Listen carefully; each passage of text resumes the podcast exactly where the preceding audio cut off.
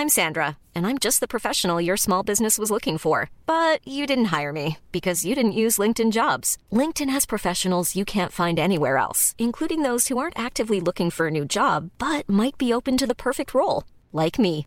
In a given month, over 70% of LinkedIn users don't visit other leading job sites. So if you're not looking on LinkedIn, you'll miss out on great candidates like Sandra. Start hiring professionals like a professional. Post your free job on linkedin.com/people today.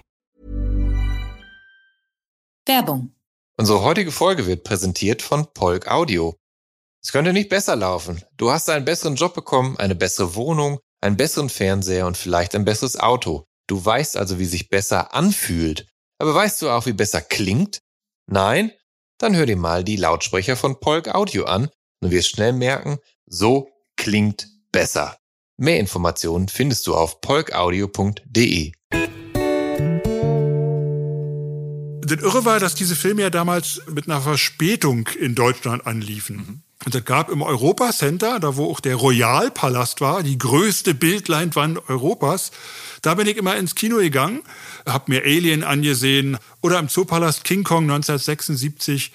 Und im Europa Center war aber ein Schallplattenladen, Boote und Bock. Und die hatten Importschallplatten. Und da gab's dann wirklich die LP von King Kong 76, die LP von John Barry ist es, ne? die LP von Alien, Jerry Goldsmith. Und die Sachen habe ich dann gekauft. Das heißt, ich hatte diese Soundtrack-LPs auch schon in etwa ein halbes Jahr, bevor der Film anlief. Ja. Und wenn ich den Film dann gesehen habe, hatte ich diese Musik schon drin, was ich total irre Ja. fand, weil der Film einem dann gleich viel vertrauter war.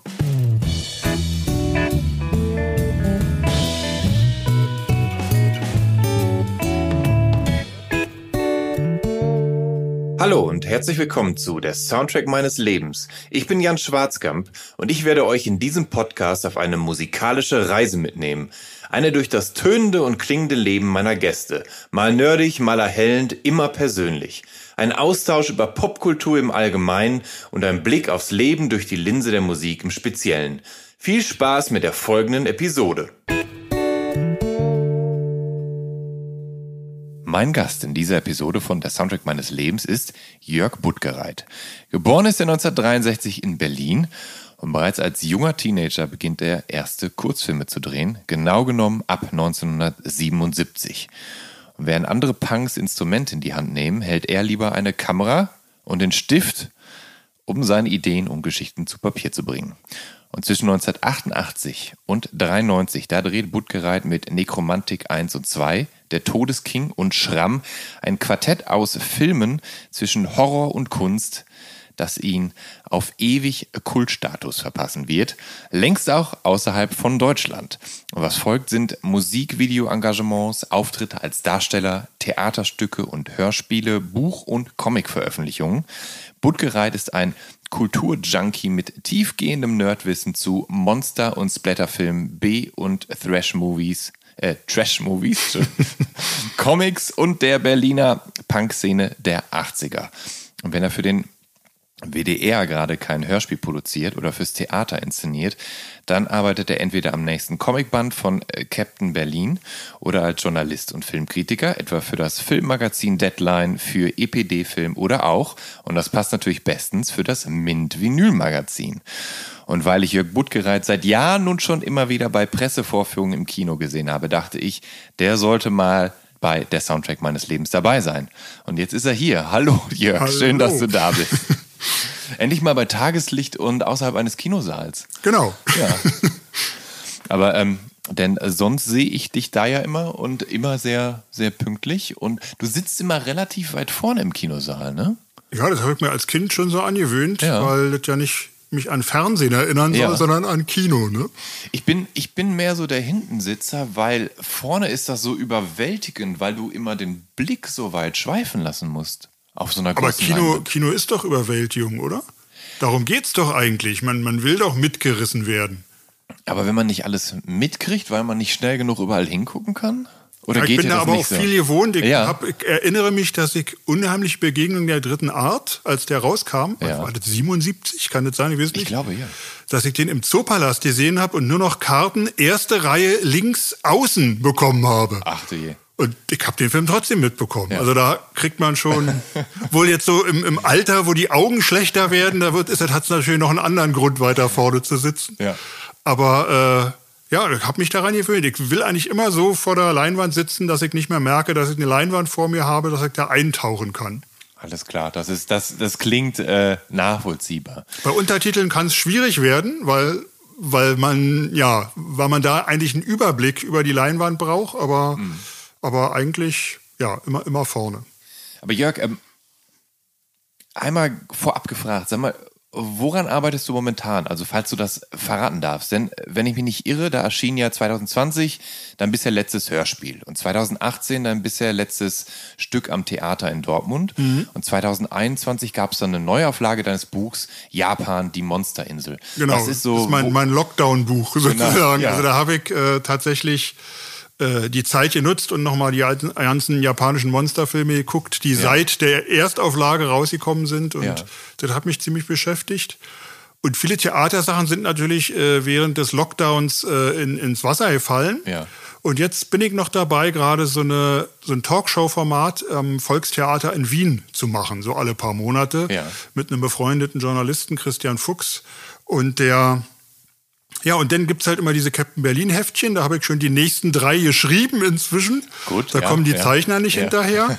Und ich sitze äh, auch seit ja, fast, schon im, ja, fast schon im Jahr an einer Art autobiografischem Buch über die, ja, über die Kindheit in West-Berlin, über die Punkrock- und genialen Dilettanten-Tage äh, aus den 80ern und über meine ja, wie du gerade schon skizziert ja, hast, ja, ja. über meinen äh, Erfolg im Ausland mit den äh, Horrorfilmchen, äh, die mich ja doch in auf Festivals und so gebracht haben, wo ich nie geglaubt hätte, dass ich äh, da mal hinkomme. Also wo ich auch viele Leute, die ich sehr verehrt habe oder immer noch verehre, denn persönlich kennen durfte. Also so eine Art Autobiografie will ich nicht sagen, weil so alt fühle ich mich noch nicht, dass ich das schreiben müsste, aber irgendwie so, so ein so eine Art Feedback oder so eine Art Rückblick wird, der, der mit vielen Fotos und so, wie so ein Scrapbook, sagt man im Englischen. Also ein, ja.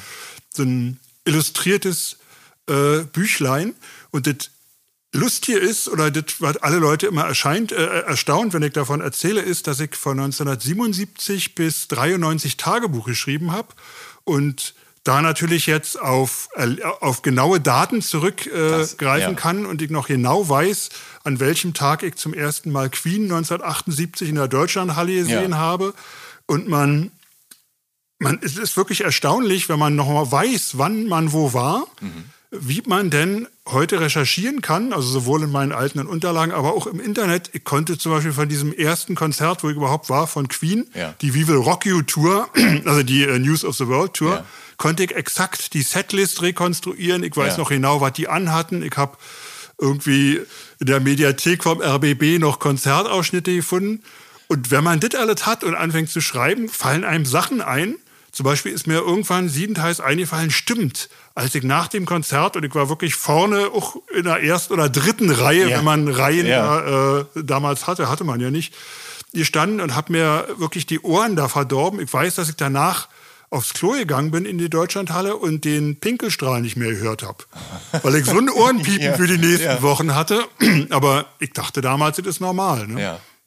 So eine Sachen sind da drin. Led Zeppelin, Kiss, alles. Du greifst viel zu weit vor, du greifst viel zu weit vor. Das sind alle Stationen, da müssen wir gleich noch Halt machen. Genau. Ähm, du hast vorhin die genialen Dilettanten erwähnt. Lass mich kurz dazwischen fragen. Ist das dann so, dass du dann auch über dich selbst reflektierst in diesem Buch über die Punk-Szene der 80er, weil du warst ja schon dabei. Also das heißt, ja. musst du dann über dich selbst reflektieren oder lässt du dich selbst raus?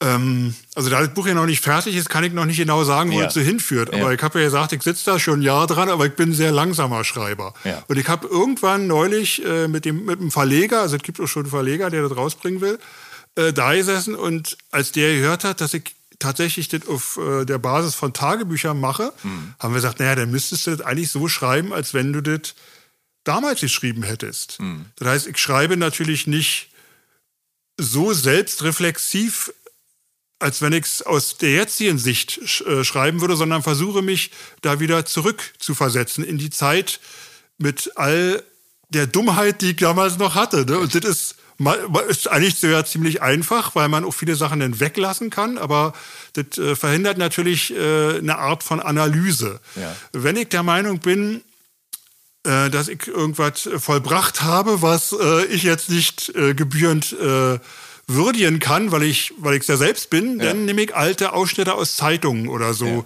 zu Rate und äh, kommentiere denn wie abgefahren ich das finde, dass die Leute das ernst nehmen, was ich da tue oder so. Ne? ja. Das heißt, es wird so, eine, so eine Mischung aus, aus Tagebuchaufzeichnungen und äh, alten Fotos und äh, ja, was meine Oma immer so leckere gekocht hat. Mhm. also wird sehr persönlich, weil es auch ein kleiner Verlag ist, der Martin Schmitz Verlag, der mhm. auch das äh, Japan die Monsterinsel neulich rausgebracht hat. Mhm. Der äh, achtet überhaupt nicht auf Kommerzialität und das ist wunderbar. Wir werden jetzt auch persönlich, denn wir äh, gehen jetzt so weit zurück bis zu deiner Geburt. Du bist zwei Jahre lang, äh, zwei Jahre nach dem Mauerbau 1963 in Westberlin auf die Welt gekommen. Ähm, in, in was für ein familiäres Verhältnis, also was für eine, in was für eine Umgebung bist du reingeboren worden? Äh, Arbeiterhaushalt klingt immer so nach harter Arbeit. Ja. Aber meine Eltern waren beide berufstätig. Wir haben eine schöne. Ja eigentlich eine Seltenheit fast. Ja. Ist zumindest zu der Zeit, wo dann immer so genau. klassisch Genau. Frau ist Mutter, Hausfrau und ja. Mann geht Aber schuften oder so. Bei uns war das so, dass äh, meine Großeltern verfügbar waren, sag ja. ich mal, und meine Mutter sich leisten konnte, arbeiten zu gehen, weil ja. meine Großeltern mich zum Teil mit aufgezogen haben. Das heißt, mein Vater war Bierfahrer bei Engelhardt, bei dieser Brauerei. Mhm. Und meine Mutter war in einem äh, Schreibwaren-Großhandel tätig. Ja. Konturistin oder so, hat man mir damals immer ja. erklärt. Keine Ahnung, was das war. Und ähm, ja, meine Großmutter hat mich dann immer vom Kindergarten abgeholt ja. und äh, mich bekocht. Und dann abends hat mich mein ja. Opa, der auch, der hat bei der, bei der BFA, war also Beamter gearbeitet, ja. der hat mich dann abends immer wieder nach Hause gefahren. Also das war so ein relativ sicheres Settlement, sage ich mal. Ne? Also ich, mir hat es an nichts gefehlt. Ich habe äh, Großeltern verwöhnen ein Jahr, wenn ich die King Kong, den großen Stoff King Kong haben wollte, den ich da irgendwo in einem Kaufhaus gesehen ja. habe, dann ist mein Opa da ohne viel zu zögern mit mir hingefahren und hat mir den gekauft. Ja, ja du, tatsächlich bist du schon, äh, wenn man so möchte, ein Nerd von klein auf. Sprich, die Dinge, für die du dich schon als Kindergartenkind interessiert hast, für die interessierst du dich eigentlich heute immer noch. Wenn genau. ich mich nicht irre, hat deine Oma dir sogar Spider-Man, also die Spinne, sogar Damals, die Comics genau. vorgelesen. Ne? Genau, das ja. stimmt. Ja, also die ja. hat, ähm, das, das, Kapitel habe ich ja. gerade nochmal redigiert, deswegen bin ich da gerade wieder flüssig drin. Es war tatsächlich so, dass meine Oma mir äh, die Comics vorlesen musste, weil weil sie, äh, weil ich noch nicht lesen konnte. Also ja, ja. war vom Klar, du Vorschulalter, ja Kindergartenkind, genau. Und vom Kindergarten zu ihrer Wohnung sind wir ein paar S-Bahn-Stationen gefahren und am S-Bahnhof Schöneberg war ein großer Kiosk, ja. Zeitungskiosk, wo ich ständig diese Comics gesehen habe und dann habe ich jeden Tag eins bekommen. Und irgendwann kam dann auch Perry, unser Mann im All raus. Ja, Perry Roden, ja genau. klar. Mein, da Vater, mein Vater liest den seit den 60ern. Zu Recht. und diese Comics habe ich damals auch bekommen, weil die Cover immer ja. mit Monstern waren, aber drin waren dann zum Teil nackte Frauen und psychedelische ja. Geschehnisse und das mochte meine Oma dann nicht mehr. Da hat sie dann irgendwann gestreikt. Ähm, erinnerst du dich noch, äh, was damals im Hause Buttgereit für Musik lief? Also sprich, was deine frühesten musikalischen Erinnerungen so aus den 60ern sind? Ja, weil die Singles habe ich tatsächlich, die mein Vater hatte, die habe ich tatsächlich gehört, waren vornehmlich so komische äh, Säufer-Singles. Mhm. Zum Beispiel Papa von Adam und den Mickeys. Wissen Sie, ob du das kennst? Nee. Adam und die Mickeys war so eine... Äh, lustige Säuferkapelle, ja. die äh, die Songs von Heinche veräppelt hat. Aus Mama haben die dann Papa gemacht. Ne? Äh, sowas habe ich gehört und ich habe viel Udo Jürgens gehört, weil meine Mutter großer Udo Jürgens-Fan war und äh, ständig auf Udo Jürgens Konzerte gegangen ist. Also der ist jedes, jedes Jahr ist ja. der scheinbar nach Berlin gekommen ja. und irgendwann hieß es immer, sagte meine Mutter, ich gehe heute wieder zu Udo. Und ähm, ja, 17 Jahre blondes Haar, so, so ein Zeug habe ich gehört. Und ich erinnere mich, als ABBA den Grand Prix gewonnen habe, habe ich meiner Mutter die Waterloo-Single geschenkt. Äh, und deine Großeltern haben, haben die auch Musik gehört? Hast du da auch was mitbekommen? Ja, oder? also da, Oder? ich habe so ein paar Singles noch geerbt Ja. damals und die, so alte Kameraden und so. Die hatten, und halt, Ja, ja, mein ja. großer, äh, mein äh, äh, Großvater war großer Hans Albers-Fan. Ja. Weiß nicht warum, als Ja. Berliner, Hamburg und so. Ja. Jedenfalls habe ich da auch eine Menge äh, Hans Albers immer gehört. Hm. Johnny, komm, nee, äh, nee, Junge, komm bald wieder, ist Ja. Freddie Quinn, ne? Ja, das war die Ich merke, du kennst dich nicht in allen Musik. Nee, das ist- das ist- ja, das ist- Hans Albers ja, habe ich, ja. hab ich da irgendwie gehört. Und Ja. äh, Hans Albers war für mich mehr so ein Filmstar, weil ich den irgendwie aus diesem Hans Rühmann-Film da kannte und so. Genau. Ja. Ähm, du produzierst ja seit, seit Und noch Anfang. den Eindruck, als Was? wenn ich irgendwie 103 schon bin, wenn ich über Hans Albers und. Nee, aber das haben ja deine Großeltern gehört. Ja, das hast ja nicht genau. du gehört. Aber mich interessiert ja, was du da halt. Du warst ein, klar, du warst ein Kleinkind, als Ja, du das aber so mitgekriegt hast. Aber die haben ja eben auch Musik gehört. Und das ist ja manchmal durchaus interessant bis prägend, was man so in, in, in, in seiner Kindheit dann so mit aufgeschnappt hat Mhm. Und wo es sich dann selber hinentwickelt hat. Von daher.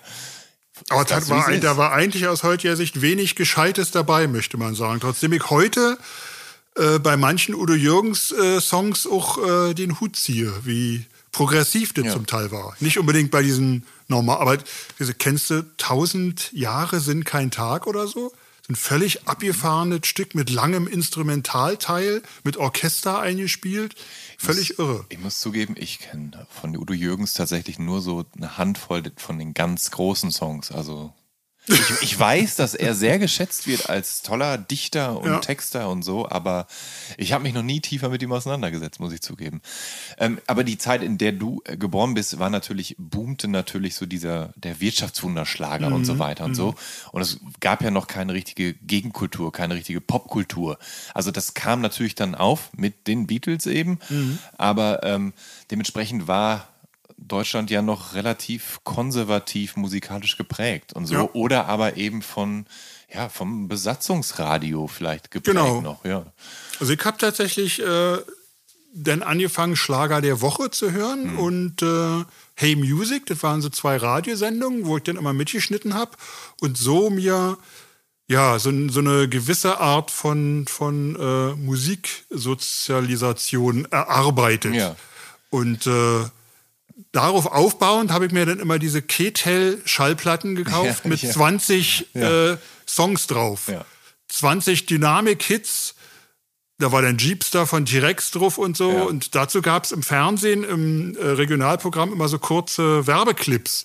War das, waren das dann diese klassischen Spots, wo dann so diese Songtitel du, über die Mattscheibe liefen? Oder wo. Ja, was ich aber irre fand, war, dass es auch kurze Ausschnitte von so Konzerten oder von so Musikladenauftritten gab. Ich erinnere Ja. mich wirklich Ja. noch bei 20 Dynamik-Hits, dass da T-Rex mit Jeepster, dass der da so, so völlig energetisch irgendwie vor sich hin zappelte. Hm. Und ich dachte, wow. Ich bin aber nicht auf die Idee gekommen, mir eine T-Rex-Platte zu kaufen, sondern ich bin dann in den Laden gegangen und habe mir für 19 Mark 90 K-Tels 20 Dynamik-Hits gekauft. Aber man hätte ja auch eine T-Rex-Platte kaufen können, da wäre ich nicht drauf gekommen. Da, ja, das ist interessant eigentlich. Mhm. Andererseits muss man natürlich sagen, dass man auf diesen Compilations ja auch ein bisschen was fürs Geld bekommt. Also zumindest eine gute Hit-Auslese. 20 Stücke, extrem Ja. eng gepresst. Ja. Bis auf so eine. Ketel-Schallplattenseite passten gefühlt 80 Minuten. die war, Ja. Und die waren extrem dünn. Ne? Die waren fast mehr so Schallfolien. Aber, also ich, ich mochte die immer. Aber die, die sind auch äh, gerne mal gesprungen und so, weil die eben so eng gepresst waren.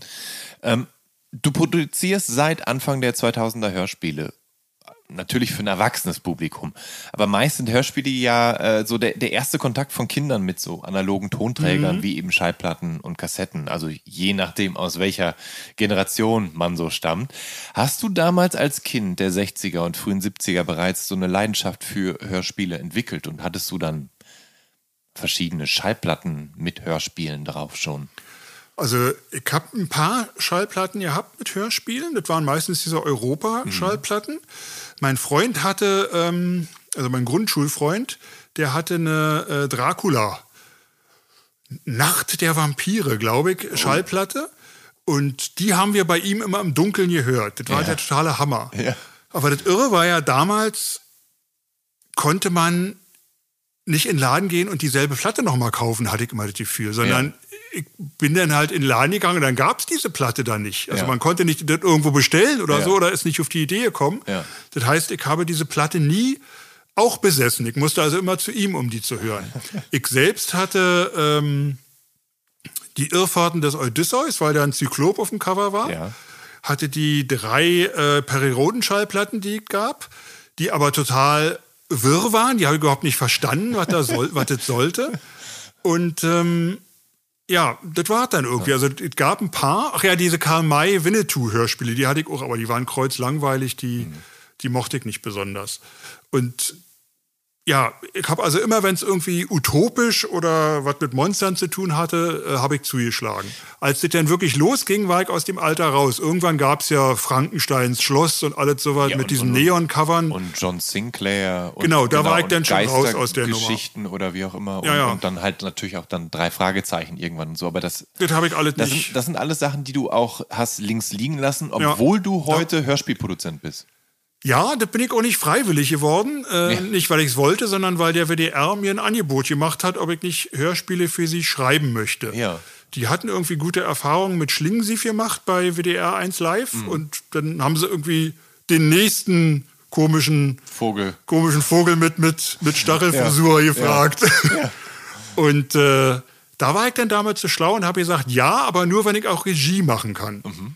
Und da haben sie dann so ein bisschen gezögert erst, aber das ging dann irgendwie. Da haben sie mir einen ja. sehr erfahrenen Studiotechniker äh, zur Verfügung gestellt, auch, äh, mit dem ich auch heute noch zusammenarbeite, Jonas Bergler, mhm. äh, der sich äh, tatsächlich auch da eingemietet hat, wo damals so die, also da, wo Bowie auch aufgenommen hat und so. Das hat mir damals noch nicht viel gesagt, so als ich das erste gemacht habe, oder hat mir nicht, nicht so viel bedeutet, aber wenn ich die jetzt da, die, die Sachen mache, dann, also in den Hansa-Studios, ne?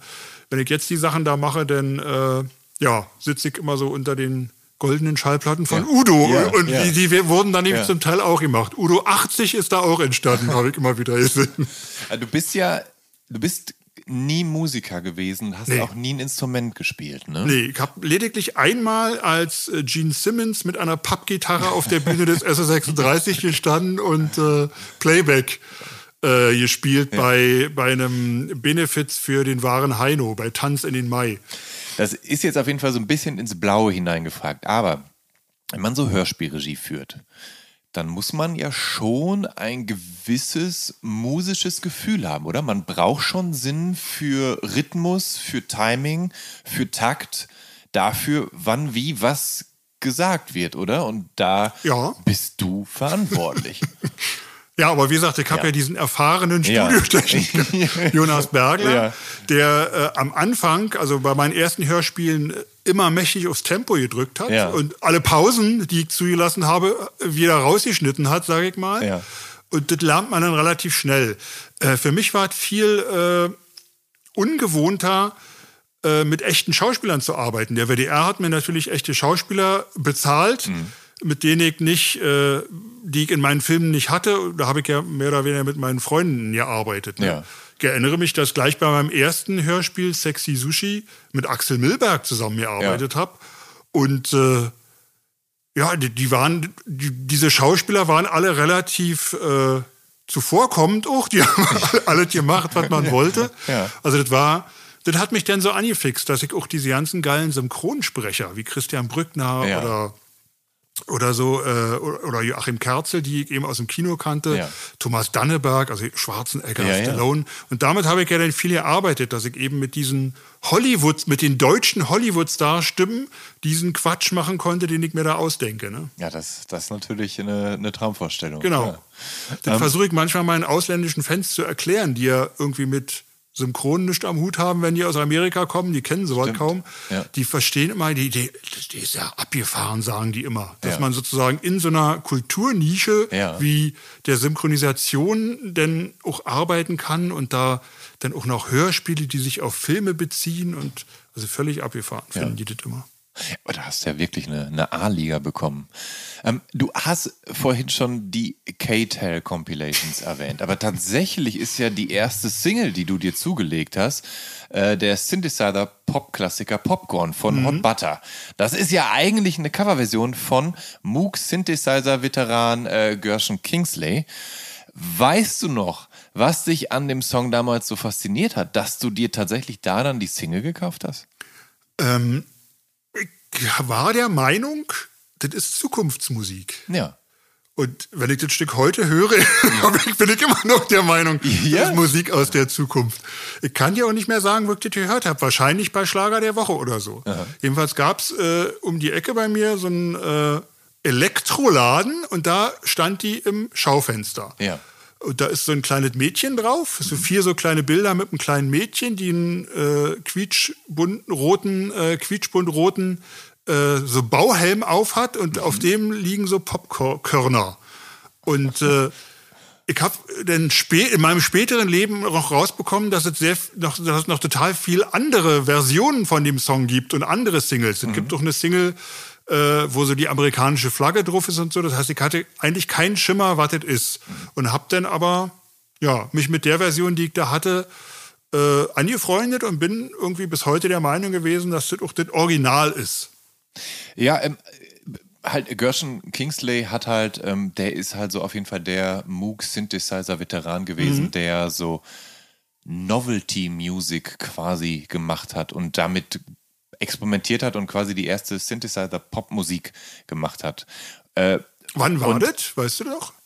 das, das ist in den 60ern Ach, gewesen, in den Ende der 60ern, 60er, genau. mhm. Es gibt äh, die Platte, ich meine, sie heißt The In Sound from Way Out. Kann aber auch sein, dass das der Titel von einem von einer Beastie Boys EP ist, einer Beastie Ja. Boys Instrumental EP, Genau, die die, sich Mhm. auf die Kingsley Platte beziehen. Verstehe. Ja.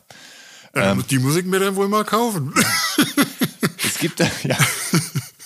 Es gibt so eine Gesamtbox, da sind alle Aufnahmen drauf, tatsächlich so eine drei- oder vierfach CD. Toll. Und äh, genau, das, es, ist, es ist natürlich, klingt alles relativ ähnlich und ist natürlich alles ist relativ quietschig und irgendwann hängt es einem auch so ein bisschen vielleicht zum Hals raus. Aber es gibt äh, da ganz ulkige Versionen, auch so Fly, also der Hummelflug als äh, Moog Synthesizer Version Toll. und so weiter. Aus den 60ern schon. Ja. Toll. Und wann, wann ist diese, Perry, Perry and Kingsley, genau, so. Das war so ein Duo. wann ist die Single rausgekommen, die ich da gekauft habe? Die ist 1900, äh, ich meine 1971 Ah, ja. Na, rausgekommen. da habe ich die dann noch gekauft. Die war gerade neu. Da stand auch Genau. Top-Hit in England oder sowas drauf. Und es, es ist auf jeden Fall immer noch äh, futuristische Musik, natürlich, vor allem, weil sie halt so viel vorweggenommen hat, weil ja Synthesizer Pop zu dem Zeitpunkt eigentlich noch gar nicht wirklich existiert hat. Das ist ja erst noch aufgekommen. Gerade dann in den 80ern, aber das war halt über Genau. zehn Jahre später. Also genau. die, die Nachfolgesingles, die ich danach gekauft habe, äh, in dem, in dem äh, Kanon sozusagen war dann äh, Autobahn von Kraftwerk Ja. und irgendwann Radioaktivität von Ja. Kraftwerk. Aber immer nur Ja. die 7-Inch-Singles. Ja. Und völlig abgefahren bei Radioaktivität von Kraftwerk konnte man die Platte umdrehen, da ging das Stück weiter. ja. Auch da, warum habe ich nicht die LPs gekauft? Ich wusste nicht. Bei Woolworth habe ich die übrigens gekauft. Ja. immer. Diese äh, äh, Kraftwerk bei Woolworth. Aber die, das ist ja zum Beispiel auch mit das Besondere an Kraftwerk, dass sie ja einen Sound vorweggenommen haben, den es so noch nicht Genau. gab oder den erfunden Genau. haben und so. Das ist Ja. ja, wirklich Zukunftsmusik. also ich würde, mir- also ich, manchmal ist es ja so, dass man dann äh, so viele Jahre später denkt, ach Mensch, wärst, würdest du jetzt in den 70ern leben und sowas zum ersten Mal hören, was das halt für einen Impact gehabt Ja, haben ja. muss. Ja, völlig irre. Also man, man, äh, für mich war das äh, eigentlich die Musik zu den Filmen, die ich damals auch gesehen habe. Ich Ja. habe ja im Kino, und ich glaube, ich war, zum, ich war vier Jahre, als ich zum ersten Mal mit meinem Vater dann ins Kino gegangen bin, in eine Jugendvorstellung, in die ich nicht mal reingekommen bin, weil ich noch nicht sechs war. Da habe ich halt eben schon irgendwelche Weltraumabenteuer oder Godzilla-Filme gesehen und das war natürlich, da war andere Musik, das war Akira Ja. Ifukube oder so, das habe ich noch nicht erkannt. Ja.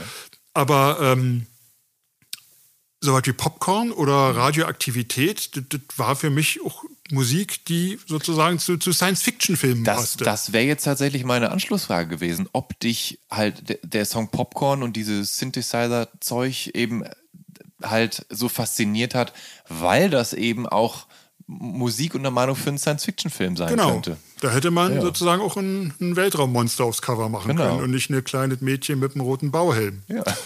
ja. Ähm, aber äh, Soundtrack-Musik hat ja für dich offensichtlich schon, schon, schon immer einen Reiz gehabt. Also du bist auch hier beim Mint-Magazin, bist du ja Soundtrack-Experte, wenn man so möchte. Und auch eine deiner ersten Singles ist dann, oder deine zweite Single tatsächlich, ist Ennio Morricone, Spiel mir das Lied vom Tod.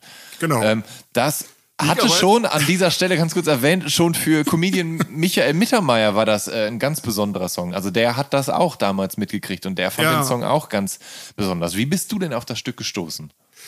Ich habe tatsächlich diese Single wieder in diesem komischen Fotogeschäft gesehen Mhm. und war der Meinung, okay, ein Hörspiel, ein Cowboy-Hörspiel. Ja. Ich habe meine Mutter gefragt, ob sie mir die kauft. Die hat nur 5 Ja. Mark gekostet. Singles waren ja recht billig. Ja. Und dann hat die gefragt, was da drauf ist. Und dann haben die gesagt, ja, da ist aber nur Musik drauf, hat man mir dann erklärt. Dann habe ich gesagt, ja, ich will die trotzdem, weil diese Cover Ja. mit diesem Todesballett dieser, dieser äh, Genau, Cowboys in langen Mänteln Genau, sind, aber die sind gemalt da Die sind drauf. gemalt, ne? Und der genau. eine fällt, glaube ich, so, ist erschossen und fällt, fällt so nach rückwärts. hinten Ja, gerade. Also Ja, total äh, graziös. genau. Und ich wollte das Ding trotzdem haben und habe die dann zu Hause aufgelegt und war, ich krieg jetzt eine Gänsehaut dabei, weil da sind ja auch E-Gitarren drin. Das war also ja nicht so weit weg von Jeepster oder so, ne? von, von T-Rex. Und ich weiß noch, dass ich dann irgendwie mit meinen Big Jim-Figuren, diese Actionfiguren, die es damals gab, Mhm. eben so irgendwelche Cowboy-Szenerien nachgespielt habe. Den Film habe ich ja auch noch nicht sehen können, weil ich Ja. da noch nicht reingekommen bin. Ja, das, da, eben, das ist nämlich die, so die Sache. Also der Film kam zwar 19, also der kam 1969 raus, kam in die deutschen Ja. Kinos 1969 ähm, und da warst du sechs Jahre alt. Da Ja. warst du also noch zehn Jahre zu jung, um. Äh, um den Film äh, sehen zu können. Also ich habe Ähm, ihn früher gesehen. Ich bin dann tatsächlich mit meinem Opa irgendwann in einer Abendvorstellung, glaube ich, zum ersten Mal. Ich habe jetzt gerade in diesen Tagebüchern habe ich zum Beispiel gesehen, dass ich den 1976 gesehen habe. Ja. Ich weiß aber nicht, ob ich ihn da vielleicht schon zum, zum zweiten Mal oder so gesehen habe. Aber der damals war Video noch nicht erfunden. Das heißt, diese Filme liefen ja auch immer wieder in den Kinos. Es gab immer wieder Aufführungen. Die Filme konnten immer wieder laufen. Es gab so was wie Repertoire-Kinos, die nur alte Kamellen gespielt Ja. haben. Aber wenn man die noch mal sehen wollte oder nachholen wollte, dann ist man da halt drin gegangen. Aber da hast du natürlich auch dann von profitiert hier im großen Berlin, ne? Total. Dass, es, dass es halt diese Kinos gab und Es Programmkinos gab vier, fünf sowas. Filme, die fußläufig zu erreichen waren Ja. und wo entweder mein Vater oder mein Opa dann mit mir hingegangen ist. Und Spielmusik vom Tod fand mein Opa grandios. Also da war er wirklich mir dankbar, dass ich ihn darin geschliffen habe. Ich habe so ein bisschen den Eindruck, dass deine Eltern oder Großeltern dir auch erlaubt haben, Dinge zu sehen, die du in deinem Alter vielleicht gar nicht hättest gucken dürfen von offizieller Seite, oder? Kann das Ja, sein? ja. Äh, das war auch nie eine Diskussion. Mein Ja. Vater war äh, auch ein totaler Fernsehjunkie. Das heißt, Ja. er hat von morgens bis abends Fernsehen geguckt, wenn er zu Hause war. Ja. Und ähm, meine Mutter hatte, glaube ich, nicht mitbekommen, dass die Filme, in die mein Vater oder mein Opa mit mir gehen, dass die eigentlich nicht für mich zugelassen waren. Doch einmal hat sie es mitbekommen, weil da bin ich nicht in die Stunde der grausamen Leichen gekommen. äh, und da ist sie dann nochmal zur Kassiererin gegangen mit mir und hat gefragt, ob äh, ich reinkommen würde, wenn mein Vater mitkommen würde. Aber die haben dann gesagt, nee, der ist zu hart, der Film. Ich habe den dann Jahre später gesehen und die hatten recht. Weil da sind wirklich auch so Ja. nekrophile Geschichten und so. Dann wären Ja. meine, meine späteren Filme noch schlimmer geworden wahrscheinlich. Aber ich habe dann äh, als Trostpflaster sozusagen äh, diese Kassiererin äh, vom Colonna-Kino, das heißt jetzt Xenon-Kino, da habe ich dann später auch 20 Jahre fast gearbeitet, die habe ich dann überreden können, mir die Plakate zu verkaufen von dem Film und die Ja. Aushangfotos. Und Ja. das hat sich dann natürlich fortgesetzt. Die konnte dann da auch Godzilla-Fotos und so kaufen. Also das war also eine total große Nummer für mich, dass meine Mutter mit mir da hingegangen ist, da gefragt hat und ich sozusagen in ein Gespräch mit Ja. dieser Kassiererin verwickelt wurde und mir ermöglicht wurde, dann äh, ja als Trostpflaster diese, diese Plakate zu kaufen. Ähm, kommen wir nochmal kurz zurück zum Ennio Morricone. Der ist ja 2020 verstorben und er hat von 1962 bis 2016, also bis er 88 Jahre alt war, Soundtracks komponiert. Und längst nicht alle davon oder nur die wenigsten davon wurden derart populär wie Spiel mir das Lied vom Tod. Aber bist du dabei geblieben? Also hast du sein Schaffen weiterverfolgt, dir weitere Morricone-Soundtracks zugelegt? Also damals habe ich natürlich noch nicht auf diesen Namen Ennio Morricone geguckt, sondern ich hatte diesen Western-Soundtrack. Mhm. Ne? Und irgendwann habe ich mir dann mal äh, den Soundtrack von Für eine Handvoll Dollar mehr gekauft. Da gab so es ein, äh, so eine LP, wo auf der einen Seite für eine Handvoll Dollar und auf der anderen Seite für eine Handvoll Dollar mehr war. Mhm. Und habe die aufgelegt und habe gewisse Ähnlichkeiten zu, ja, ja. zu das Lied vom Tod von ja. Morricone erkannt. Gesagt, ach, ist ja der gleiche Komponist. Mhm. Also das war sozusagen die zweite äh, Morricone-LP. Und in den 80ern ging das dann weiter mit The Sing und äh, ja, vielen Horror-Soundtracks, die er auch gemacht hat. Aber es gab ja auch nicht viel was man damals an Soundtracks kaufen konnte. Ja. Jetzt 79 habe ich gleich den Alien-Soundtrack gekauft von äh, Jerry Goldsmith. Ja. Äh, also das Irre war, dass diese Filme ja damals mit einer Verspätung in Deutschland anliefen. Mhm. Und es gab im Europa Center, da wo auch der Royalpalast war, die größte Bildleinwand Europas, da bin ich immer ins Kino gegangen, habe mir Alien angesehen oder im Zoopalast King Kong 1976. Mhm. Und im Europacenter war aber ein Schallplattenladen, Boote und Bock. Und die hatten Importschallplatten. Und da gab es dann wirklich die LP von King Kong 76, die LP von John Barry ist das, ne? die LP von Alien, Jerry Goldsmith. Und die Sachen habe ich dann gekauft. Das heißt, mhm. ich hatte diese Soundtrack-LPs auch schon in etwa ein halbes Jahr, bevor der Film anlief. Ja. Und wenn ich den Film dann gesehen habe, hatte ich diese Musik schon drin, was ich total irre ja. fand, weil der Film einem dann gleich viel vertrauter war. Ähm, hast, besitzt du die noch, diese Die habe ich alle noch, ja. Ähm, wie konntest du die damals leisten? Also ich meine, du, du warst ja noch junger Teenager. Wie gesagt, mein Opa ja, hatte, ja. also ich habe Taschengeld bekommen. Und ja. das Irre war tatsächlich, dass äh, ich irgendwann, nachdem mir die Single von Spüren vom Tod so gefallen hat, äh, ich in dem Laden auch die LP entdeckt habe. Wohlgemerkt hatte mein Freund, der auch die Dracula-Schallplatte hatte, Rainer, mhm. der hatte so eine Europa-Billig-Version von Spürmer sieht vom Tod, wo ja. alles nachgespielt war. Ja. Da war ja. Charles Bronson drauf. Die Aha. hat sechs Mark gekostet. Aha. Und ich meine, eine Single hat fünf Mark gekostet, die LP mit Charles Bronson drauf sechs Mark. Ja. Da habe ich gesagt, okay, die brauche ich auch. Das war dann mal der erste Versuch, diese LP zu bekommen. Und da bin ich mit meiner Mutter wieder in dieses Radiogeschäft gegangen und dann hat die für mich gefragt, ob es von Schönes vom Tod, ob die die LP auch da haben. Weil ich dachte, okay, 6 Mark, die Europa-Version. Ja. Aber dann kam der, äh, der Verkäufer mit der LP von Spielmusik vom Tod von Morricone, mit der Originalplatte. Meinte aber, nee, nee, die kostet nicht 6 Mark, das ist eine, und das werde ich bis heute nicht vergessen, eine Vollpreisplatte. Eine Vollpreisblatt. das heißt, es gab damals einen ja. Standard, ja. 22 ja. Mark. Ja, boah. Und da hat meine Mutter dann zugeschlagen und hat die gekauft. Und dann hatte ich den Soundtrack auf LP. Das ist aber sehr nett. Genau. Und äh, das heißt, ich wusste, es gibt diese LPs und als ich dann irgendwann mal bei Bote und Bock war und gesehen habe, was es da alles gibt, zum Beispiel auch die, die japanische Doppel-LP von Enter the Dragon, das ist dieser Bruce Lee-Film von 1973, der in Deutschland unter Der Mann mit der Todeskralle lief, ja. den ich in den 70er Jahren zwölfmal im Kino gesehen habe. Und da habe ich mir diese japanische Doppel-LP für 49 Mark 90 bei Bote und Bock gekauft. Boah. Und habe dann zu Hause festgestellt, da ist der Filmton drauf. Wo, wo ihr merkt, nicht die japanische Synchro, sondern der englische Original-Filmton. Völlig strange. Also bevor es Videokassetten ja. gab, haben die Japaner ja. schon Hörspielplatten von Filmen rausgebracht. Ja. Haben die auch zu Godzilla-Filmen gemacht. Das wusste ich damals nur noch nicht. Das musste ich mir dann später alles mühsam erkaufen, wenn ich in Japan oder so war. Aber mit Soundtracks habe ich sozusagen ganz früh angefangen und äh, ja, Spüren Lied vom Tod war die erste Single und der erste, die erste Vollpreisplatte. Ja, man kann ja bei, bei so Soundtracks tatsächlich auch so also es ist mir aufgefallen, weil Soundtracks waren für mich auch einer der ersten zu ja, einer der, die, die, einer der ersten Interessen, was Musik anging. Also mhm. ich habe mir halt so Soundtracks zu Schwarzenegger-Filmen und so weiter geholt und mhm. so. Oder zu anderen Filmen, die ich mochte. Ähm, aber es gab eben auch so Billig-Compilations, wo irgendwelche Orchester dann die die, genau. die, die Themen nachgespielt haben. Also es waren dann nicht die Originalaufzeichnungen.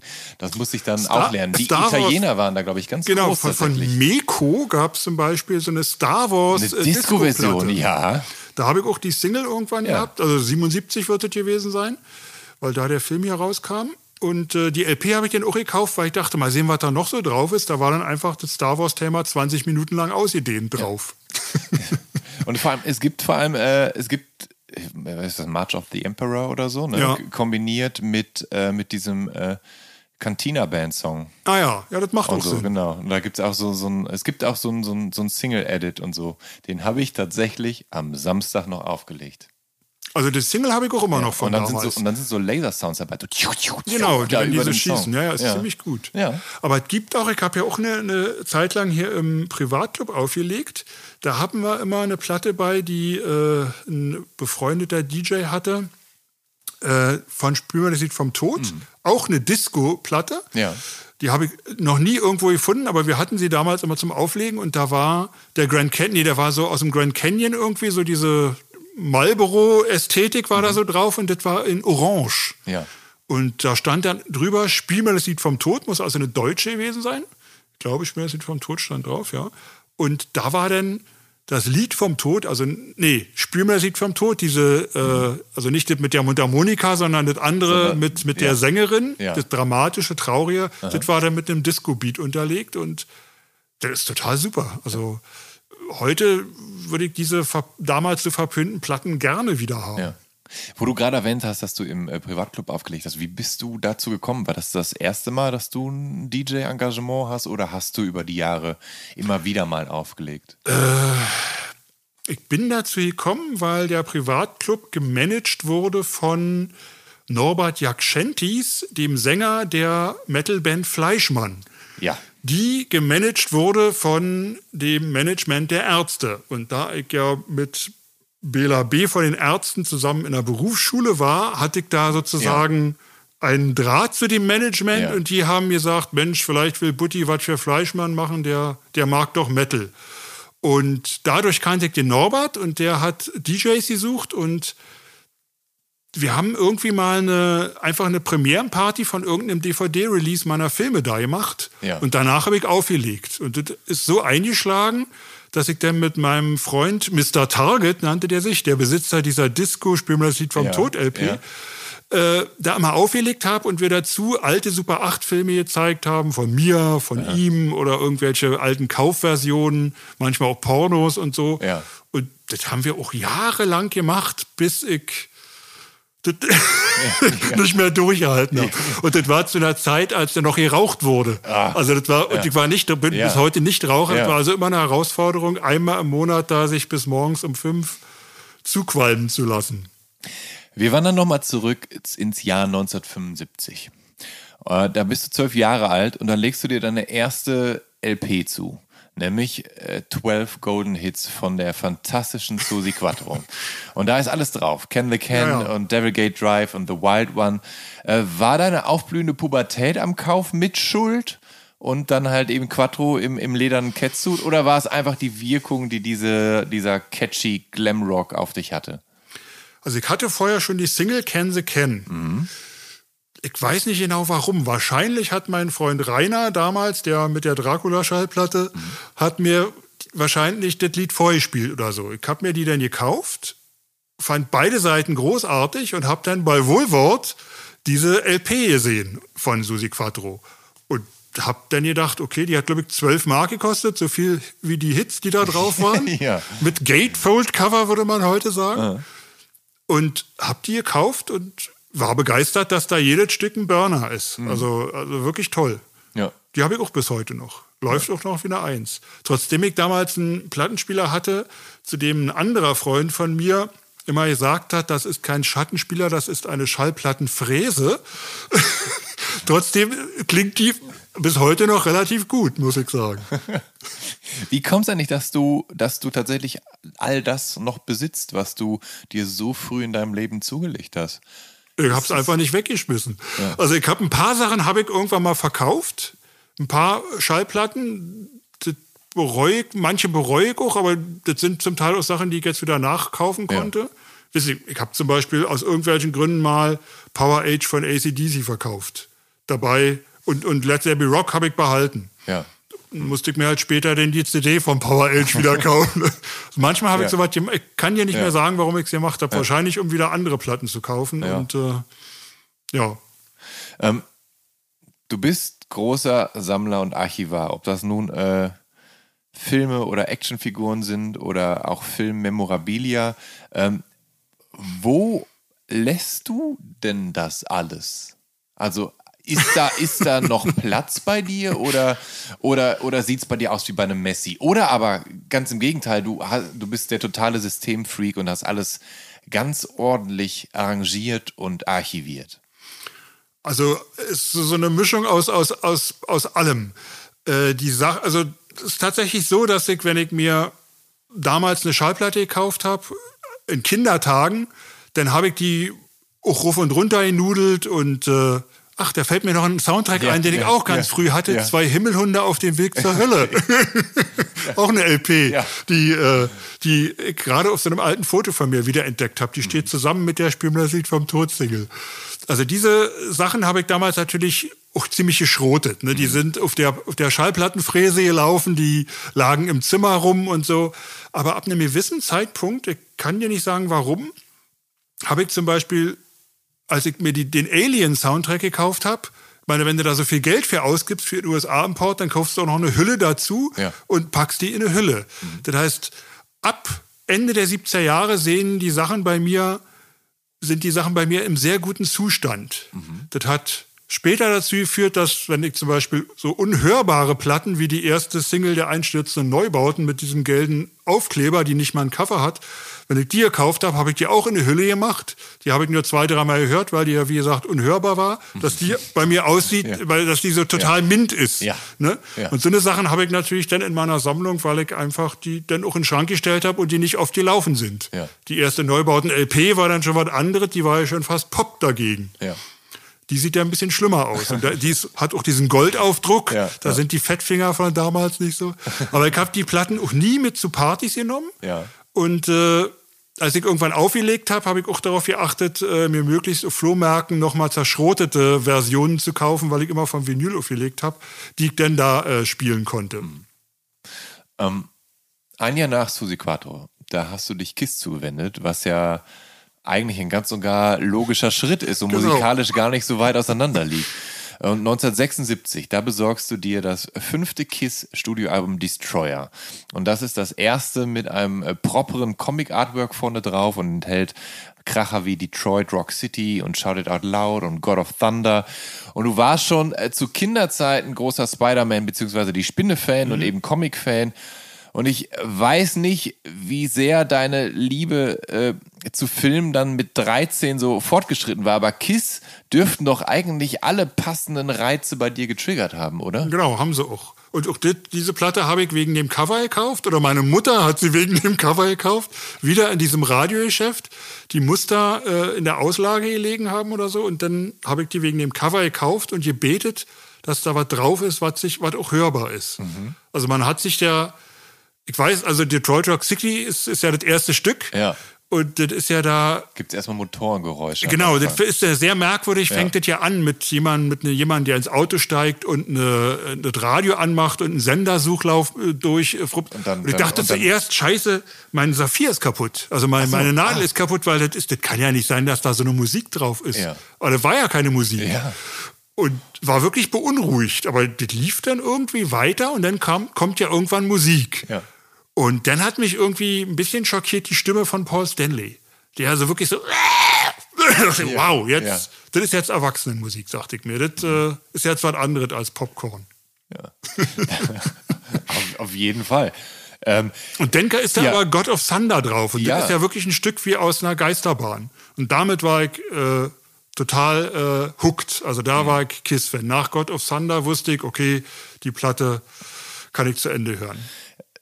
Kiss sind ja eine wahnsinnig fanfreundliche Band eigentlich. Also gesetzt den Fall, du hast genug Geld, denn ja, denn, denn, denn also also die, die bombardieren ja ihre genau. Anhängerschaft mit Merch von Actionfiguren bis hin zum äh, TV-Film Kiss in Attack of the Phantoms von 1978. Aber das, an diese Zeug ist man ja damals hier überhaupt nicht rangekommen. Ne? Nee. Das ist ja das Frustrierende gewesen. Aber es gab Anfang, Mitte der Nullerjahre, da gab es ungefähr, wurde ungefähr jeder Furz, der von Kiss gefilmt wurde, nochmal aufgelegt in so Vierer DVD-Boxen und davon glaube ich dann auch gleich Kissology meinst du? Ich meine ja. Hm, Ja, ja. Also Die hast- später?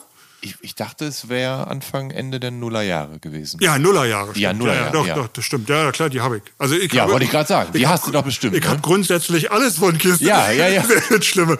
Also äh, klar, die Sachen aus den 70ern habe ich nicht.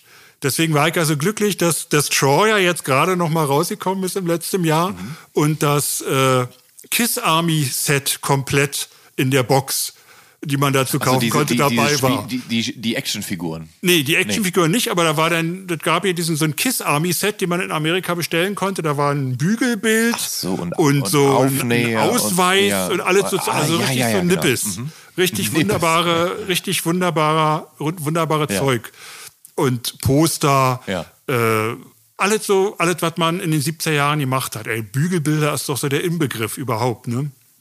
Und äh, ich habe damals, äh, ich glaub, Kiss Alive 2 wart. Also man, man muss ja, als Kiss-Fan damals hat man ja wirklich schwer zu leiden gehabt, weil die LPs waren nicht mit dem Original Kiss-Logo bedruckt, sondern da war, als ich die gekauft habe, die ersten S. Phonogramm, das waren noch nicht mal die entschärften S, weil die sind erst ab 1980 eingeführt Ah, worden. Bei mir sind es noch, auf meinen Kiss-LPs sind es noch runde S und die sind auch wirklich nur so, die sind nicht raufgeklebt, aber es sieht aus, als wenn sie noch raufgeklebt sind. Die sind schon gedruckt. Ja.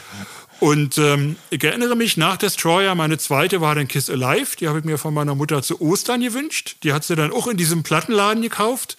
Und weil meine Mutter sich nicht sicher war, weil das Cover ja, da sind so, so Wahnsinnige drauf, die auf ihre Gitarren einhauen, äh, ob, das wirklich das Richtige ist, hat sie die verblomben lassen. Also damals hat man, damit äh, die Leute sich das nicht vorher auf Kassette aufnehmen, bevor sie eine Platte zurückbringen, hat man die mit so einer Art äh, Papieraufkleber verblombt, dass man die Platten nicht rausnehmen konnte.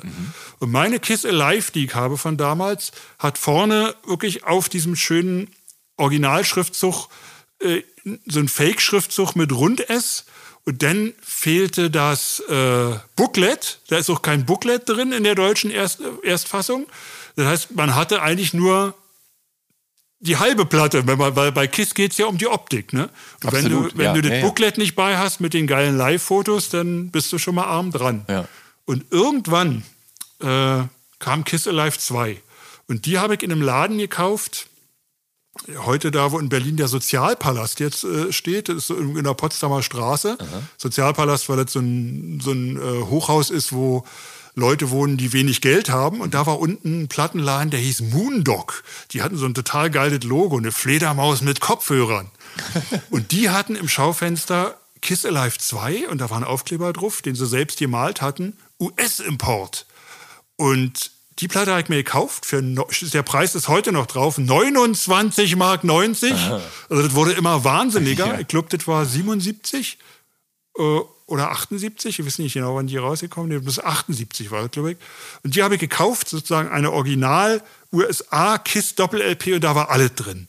Auch ein äh, ein Faltout-Blatt, Foldout-Blatt mit allem Merchandise, was man in den USA bestellen konnte. Das war natürlich irgendwie schrecklich, das zu sehen, weil ich das alles nicht bestellen konnte, weil in den USA Ja. bestellen, das hätten meine Eltern, glaube ich, nicht mitgemacht. Also man Ja. konnte ja auch nicht bezahlen. Wie soll man da bezahlen in den USA? Das war damals völlig utopisch.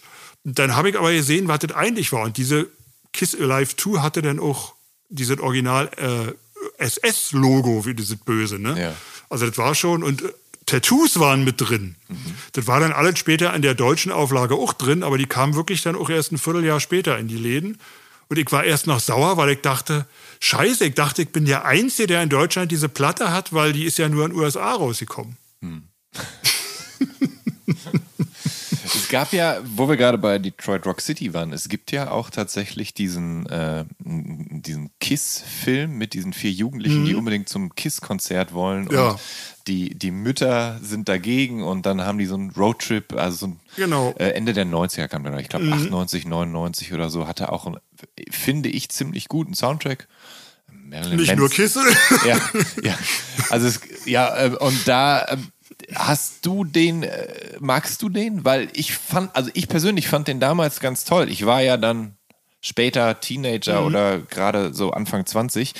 Der kam ja er hier auch, auch nicht in die Kinos. Das heißt, ich habe Ja. mir den dann bei meinem äh, also wir hatten dann einen Vertrieb für meine eigenen Filme, Mhm. der, die, der auch äh, Importe aus USA hatte. Mhm. Und äh, der hat mir den hat mir Detroit Rock City als US-DVD denn bestellt aus USA. Ja. Und so konnte ich den überhaupt schon relativ früh sehen. Irgendwann Ja. kam der auch in Deutschland raus, aber so lange konnte ich gar nicht warten. Ja. Und ich war natürlich zuerst enttäuscht, dass da so wenig Kiss drin ist, sondern dass es ein Film über Jugendliche wa- war. Ne? Mhm. Ja. Aber der ist natürlich trotzdem, trotzdem toll und ist ja auch ein Konzert dann irgendwann drin. Ne? Genau, am Ende, genau. Mhm. Sind sie ja dann auf dem Konzert und da spielen, glaube ich, dann auch die echten Kiss am Ende. ne? Ja, ja, klar. Die haben den ja mit, also Ja. Gene Simmons hat den, glaube ich, mit produziert oder durch, er ist Executive Producer, was ja ein sehr dehnbarer Begriff ist. Also das kann einfach bedeuten, dass sie keine Lizenzen für die Stücke genommen haben Und und dafür die Rechte für den Soundtrack gekriegt. Irgend sowas ist das wahrscheinlich. Ja. Aber der fand den Film wohl auch gut und Ja. äh, das war ja auch noch zu einer, zu einer Zeit, als äh, ja, das war, glaube ich, zu einer Zeit, als es schon so eine Art Reunion gab, ne?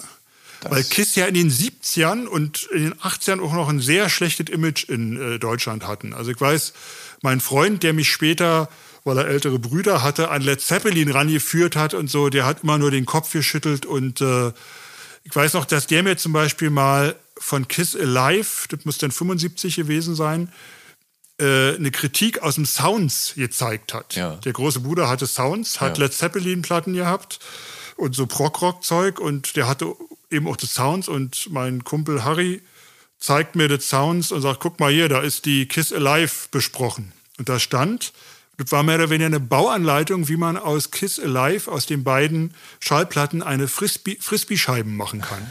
Man soll sie auf die Herdplatte legen, leicht anmachen, bis sich die äh, Seiten runterbeugen und dann soll man sie aus dem Fenster werfen. Bitter, oder? Aber es- und es- 1975, Ja. oder das das war dann 76, weil ich ja Destroyer zuerst gekauft habe, musste ich da schon, also da musste man schon standhaft sein, um, Ja. um zu den Leuten, zu, um, um zu KISS zu stehen. Aber es ist ja einigen Bands so gegangen, die dann äh, von der Kritik nicht geliebt wurden und von den Fans dafür umso mehr. Also Led Zeppelin ging es ja auch ähnlich. Die haben ja auch viele schlechte Kritiken, zumindest für ihre ersten Alben, Mhm. eingeheimst. Das änderte sich dann so ein bisschen, bis dann auch die Kritiker einsehen mussten, ja, warte mal, die, vielleicht sind die ja doch ganz gut, aber, aber Darüber würde, über, über diesen Satz würde jetzt Paul Stanley von KISS lachen, der ja großer Led Zeppelin-Fan ist und damals immer neidisch auf die Kritiken von Led Zeppelin war, weil die ja eigentlich gute Kritiken eher bekommen haben. Ja, wo, wobei anfänglich, anfänglich eben war das auch nicht der Fall tatsächlich. Also gerade so das äh, Led Zeppelin-Debüt wird so als, ah, so eine weitere Heavy Blues-Platte, gerade in, in diesem Blues-Zirkus und so. Also Mhm. Ist da nicht Whole Lotta Love drauf? Nee, auf der zweiten. Ach, auf der Auf der zweiten. zweiten. Also damit, damit ging es dann so langsam bergauf für Led Zeppelin, aber die mussten sich auch, auch erst beweisen. Also Ich das habe war. auch mit, mit Led Zeppelin 4 angefangen. Ja. Ähm, ein großer und prominenter KISS-Fan ist ja auch Dirk Felsenheimer alias Bela B. Und mit dem bist du auf der Berufsschule gewesen. Mhm. Ähm, das muss dann, ich denke, Ende der 70er, Anfang. Genau ganz an- 1980 war es. Neun- genau 1980 Ja, ja. war es. Was war das für eine Art von Berufsschule denn? Wir waren beide sogenannte Schauwerbegestalter oder wollten es werden. Das stimmt. Bela Dekorateur. Hat, genau, Bedler hat ja bei Hertie, glaube ich, im Schaufenster. Also Nee, also, also in der Schaufensterdekorateur, oder? Schlossstraße in Berlin-Steglitz. So, Auf der einen ja. Seite Wertheim, Ja. da habe ich gearbeitet, ein Riesenhaus und schräg gegenüber war Fugmann, ein Herrenausstatter. Und da hat aus irgendwelchen Gründen Felsenheimer gearbeitet. Also der hatte die schlechtere Karte, weil Ja. bei mir gab es irgendwie Siebdruck zu lernen, ich konnte in der Tischlerei und sonst was. Also ich weiß nicht, wie Felsenheimer die drei Jahre da durchgehalten hat. Wir Ja. hatten zweimal die Woche Berufsschule und da haben wir uns dann eben 1980 äh, kennengelernt, weil dieser Weg von Fugmann, also war, Ja. wir hätten uns nicht kennengelernt, nur weil wir in der gleichen Straße arbeiten, aber wir waren in der gleichen Klasse in der Berufsschule. Und am ersten Tag habe ich gesehen, der Mensch hat einen Boris Karloff-Badge als Frankenstein dran, Ja. weil ich total geil fand, habe ich ihn sofort angequatscht. Ja. Und da kam auch relativ bald raus, dass er KISS-Fan ist und dann toll. Ja. Ein- seid ihr zusammen in den Sonnen. Ein Leidensgenosse, habe ich. Ja, ein genau. Leidens- ähm, genau, Bela und du, ihr scheint euch ja wirklich äh, verstanden zu haben und da, der ist ja genau, ziemlich genau ein Jahr älter als du, Mhm. also wirklich fast auf den Tag genau. Und ähm, der hegt ebenfalls eine riesige Leidenschaft für Monster und B-Movies und Oldschool-Horror. Und er hat sich ja sogar dann später aus seinem Pseudonym nach eben Dracula-Darsteller Mhm. Bela Lugosi verpasst. Und 1982, da drehst du dann deinen Kurzfilm Captain Berlin, Retter der Welt. Und in dem macht Bela dann mit und muss sich unter einer, ich weiß es nicht, ist es eine Hulk oder eine Frankenstein-Maske? Er hat so eine, Eine Hulkmaske. eine Hulk-Maske. Und äh, da muss er sich so eine Keilerei mit äh, Captain Berlin liefern, mir, der ja. übrigens eine. Genau. Du, äh, du bist der. Ich bin Captain Berlin. Wer hält denn die Kamera? Ich dachte, du hältst die Kamera. Äh, mein Led Zeppelin-Freund äh, Harry hat die Kamera gehalten. Das heißt, immer der, der nicht im Bild ist, hält die Kamera. Das war damals die, die, das Motto. Und du hast, äh, wenn ich, du hast einen Bruce Lee-Anzug an, glaube ich. Diesen mit, einer- Game mit, of mit, Death Overall. Mit, genau. ne, mit einer Adidas Speedo-Badehose Genau. und eine Spider-Man-Maske plus Genau, eine Berlin-Flagge als Umhang. und ich dann- wurde nicht verklagt von Marvel damals. Und auf jeden Fall, genau, ihr, ihr gebt euch dann, äh, ihr, da gibt es dann eine Keilerei und dann Genau. sieht man am Ende für eine Millisekunde Belas Gesicht tatsächlich. Mit Weil ihm die. Maske abgezogen Weil wird. Maske hätte, ich- abgezogen hätte ich gewusst, dass der mal so berühmt wird, hätte Ja. ich ihm natürlich diese Maske nicht aufgesetzt. Ich habe tatsächlich aber schon vorher zwei Filme mit ihm gedreht gehabt, wo er zu sehen ist. Ah, das war mir gar nicht bewusst. Okay. Er hat in, in Manne the Movie hat er mitgespielt. Ach so, tatsächlich auch, Da hat er okay. meinen Vater gespielt, weil der fand meinen Vater auch so lustig. Ja. Und davor haben wir noch mal zusammen mit äh, Hades Zabel von, von der Teufelsberg-Produktion hier am Gleisdreieck, als das alles noch Brachland war, so eine Persiflage auf die Neubauten gedreht. Und äh, da trommelt Felsenheimer so mit Steinen auf so äh, Öl, Öltonnen rum. Ja. Ades Zabel singt hoch und ich weiß ja nicht mehr, was ich gemacht habe. Ich müsste mir diese, diesen Film nochmal ansehen, Ja, der ist ja. nie abgetastet worden. Aber das heißt, wir haben jede Menge Filme gedreht. Wir haben auch am ICC mal äh, so einen, so einen Stopptrick-Film gedreht.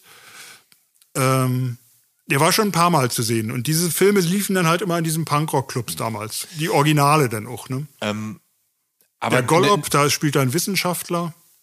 Ah, das, das, war mir nicht, das, ey, das war mir echt nicht bewusst, dass er in so vielen Filmen da bei dir mitmacht am Anfang. Ich, Ja, diese Filme sind ja, auch nicht bekannt. Ne? Die Ja, sind, ja. der Gollop zum Beispiel ist äh, auf der britischen Todesking-Box als extra mit drauf oder so. Also die sind auch ja, ja. gut versteckt, weil, äh, weil ich ja auch äh, eine gewisse Sorgfaltspflicht für Hessenheimer gegenüber habe. Man kann diese Sachen ja nicht. Ja. Äh, also ich glaube, wir hatten irgendwann mal ein Gespräch, wo er äh, zu mir meinte, ja, Mensch, diese alten Filme und so, äh, wäre nett, wenn du nicht äh, auf die DVDs äh, die Ärzte in oder so schreiben Ja. würdest, nur Ja. weil ich da drin bin. Ja. Und äh, da habe ich mich eigentlich immer dran gehalten. Mhm. Also Jan spielt zum Beispiel auch in einem Film mit, der aber auch nie veröffentlicht wurde. Da sind wir einfach auch Jan, an dieser Stelle, fahr in Urlaub. fahren Urlaub, ja. genau. Da, da haben wir einfach äh, auch auf dem Gleisdreieck alle so Fernseher zerkloppt und alles Ja. so was. Also ein, und einen Tonschuh explodieren lassen und alles so was. Du hast gerade gesagt, eine, ihr habt eine Persiflage auf einstürzende Neubauten dar, dargestellt. Ähm, aber die, 81. Aber die waren, ja zu, die waren ja zu dem Zeitpunkt ja selber eigentlich noch eine relativ frische Band. Ja, also aber wie die kommt es, dass ihr da schon eine Persiflage auf die gerade frisch existierende Band äh, Also gedreht 81 habt? war ja dieses, äh, dieses Konzert für den Untergang oder so. Ne? Also da waren Mhm. die schon relativ bekannt. Also für uns, die hatten, die hatten eine LP mit Goldaufdruck gemacht. Was Ja, willst du ja. mehr? Ne? Ja. Nee, aber, aber ich muss sagen, die, diese Punkrock-Freunde, mit denen ich damals äh, unterwegs war, so, so dieses Vorfeld oder Umfeld ja schon der genialen Dilettanten. Mhm. Wir hier in Berlin, wir haben uns ja, wir waren uns ja für Punkrock eigentlich zu schade. Wir haben uns ja für Künstler so ein bisschen gehalten. Und die Neubauten waren ja so eine Schnittmenge auch, ne? Ja. Und wir haben uns eigentlich immer über alles lustig gemacht. Ich erinnere mich, dass wir bei Exploited waren und uns total bepfiffen haben, weil das waren für uns waren das irgendwelche Säuferprolls, die sich halt Irokesen geschnitten haben, aber das waren doch keine Punkrocker, das waren ja keine Künstler. Ne? Ja. Wir waren da sehr kritisch damals und ich habe 81 auch schon einen, Dokumentarfilm gedreht, der hieß Der Trend, Ja. Punkrocker erzählen aus ihrem Leben, wo auch Felsenheimer mitspielt übrigens. Ja. Und äh, wo wir ja auch schon das alles auf die Schippe nehmen. Also das im Grunde der Ausverkauf von Punk, der wurde einem ja schon in dem äh, Julian Temple-Film The Great Rock'n'Roll Swindle im Grunde vorexerziert. Ich glaube, der ist auch von 1980 oder 79, 80. Ich meine, ja. Mhm. Also das ging eigentlich von vornherein los, dass das alles vielleicht auch nur ein Witz ist. Also heute nehme ich Punkrock viel ernster, als ich es damals getan habe, muss ich gestehen. An dieser Stelle würde ich ganz gerne nämlich nochmal zurückrudern, weil das ist auf jeden Fall, das sind Sachen, die ich gleich alle mit dir noch äh, ausführlich besprechen will, aber rudern wir nochmal ein Stück zurück und kommen aus dem Jahr 1982 zurück ins Jahr 1978.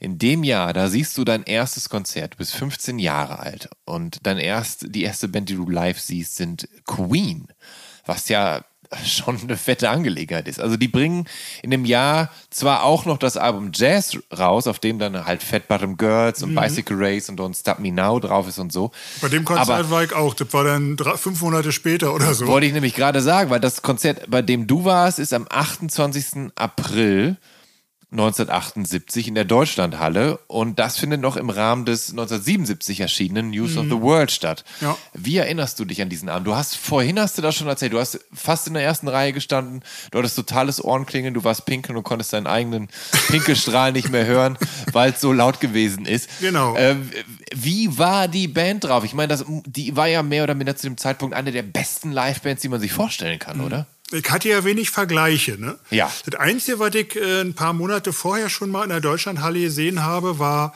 äh, so ein Mini-Festival mit, äh, mit vier Bands von der Zeitschrift Joker. Das war irgendwie so ein so eine Teenager-Magazin, ja. wo es nicht viel, viel, viele Ausgaben von gab. Das kennt man heute nicht mehr.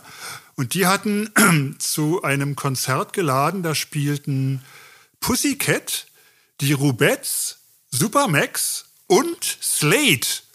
Okay, ja, das ist doch gar nicht. Das ist ja nicht so schlecht. Gar nicht so schlecht. Genau, aber das war 75. Ja. Und das war echt früh und da hat, nee, nicht 75, oder war das 75? Ja, Weil ich gerade sage, 12? ich war ein paar Monate davor.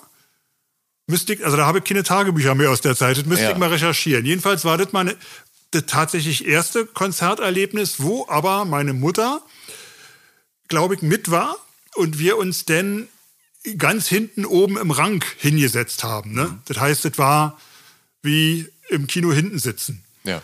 Und bei Queen 78, da das war sozusagen das erste Konzert, äh, wo ich alleine hingegangen bin, beziehungsweise mit meinem Kumpel Harry, der auch schon ein bisschen älter war als ich, weil der äh, ein oder zweimal sitzen geblieben war. War das der Led Zeppelin-Freund? Der Led Zeppelin-Freund, ja. mit den, der mit den älteren Bruder, ja. Brüdern, genau. Ja. Und der meinte dann, okay, wir gehen zum Konzert, da müssen wir früh da sein, damit wir äh, nach vorne kommen. Mhm. Das heißt, wir haben drei Stunden vorher schon vor der Halle gestanden und da war eine riesige Traube von Menschen und die drängelten alle. Und damals gab es auch eigentlich nicht so weit wie Einlasskontrollen oder so. Diese riesigen Türen von der Deutschlandhalle wurden irgendwann so ein bisschen so aufgequetscht. Die Leute sind dann so reingeflossen, die Karten wurden so halbwegs abgerissen und dann ist man sofort vor die Bühne gerannt, trotzdem man eigentlich noch mal hätte pinkeln gehen müssen nach den drei Stunden. Ja. Und da hat man sich dann auf die Füße getreten und äh, die Konzerte damals waren, aus, zumindest habe ich damals den Eindruck gehabt, immer auch gefährlich, weil es gab wirklich so Rocker, die mhm. da waren, die natürlich nicht von vornherein vorne waren, sondern die sich dann irgendwann da durchgeprügelt haben. Dann gab es total viele ähm, Soldaten der Alliierten, die da natürlich hin sind. Bei Queen nehme ich mal an, dass die, das gesamte, gesamte britische Bataillon ja. auch ja. da war. Und ja. das waren richtige Männer, die haben sich da auch den Weg frei äh, gekämpft. Das heißt, wir haben es wirklich nur bis in die dritte Reihe vielleicht geschafft, ja. sind aber natürlich immer hin und her gewirbelt worden auch. Ja.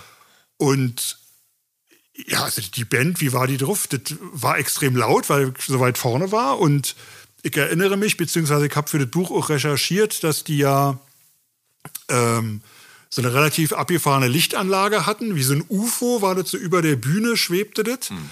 Und da war oben so eine Krone drauf. Und was mich irritiert hat, war, dass Freddie Mercury in so einem ähm, Strampelanzug auf die Bühne kam. Ja. Das war erst noch nicht so zu ja. sehen, weil er erst so eine Lederjacke drüber hatte, aber ja. der hatte dann auch so Ballettschuhe an. Ja, wollte ich gerade sagen, der hatte so eine Ballettphase, wo er. Genau, das war das noch. Das war dann in dem, im Jahr danach, ein halbes Jahr später bei der Jazz-Tour, da hat er dann plötzlich diese diese lederschwulen Outfit schon gehabt. Mhm. Weil ich damals noch nicht als lederschwulen Outfit identifiziert habe, natürlich. Aber dieses Konzert äh, war halt durch We Will Rock You extrem dominiert und das war also total wuchtig. Ne? Das hat, hat mich völlig ausgelaugt. So, so, so möchte ich sagen. Ja. Ne? Also das war wirklich äh, eine, eine körperliche, ein körperliches Erlebnis.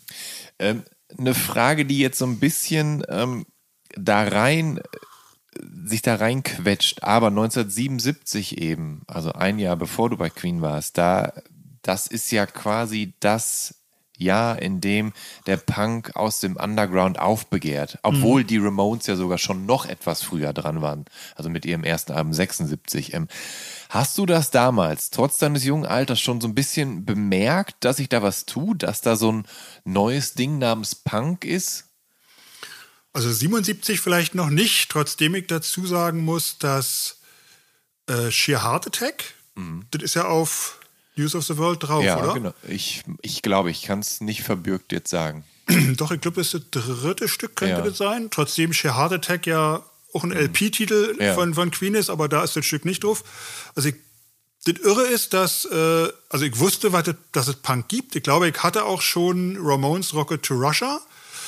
No More Heroes von den Stranglers, das sind die ersten Punk-Platten, die ich hatte. Mhm. Also auch eher die größeren. Nevermind ja. the Bollocks natürlich ja. auch von den Sex Pistols. Und Sheer Heart Attack war für mich das Punk-Stück von Queen. Mhm. Weil es so schnell war. Ja. Also ich hatte eine Vorstellung, was Punk ist. Aber in diese Szene war ich natürlich noch nicht so abgetaucht.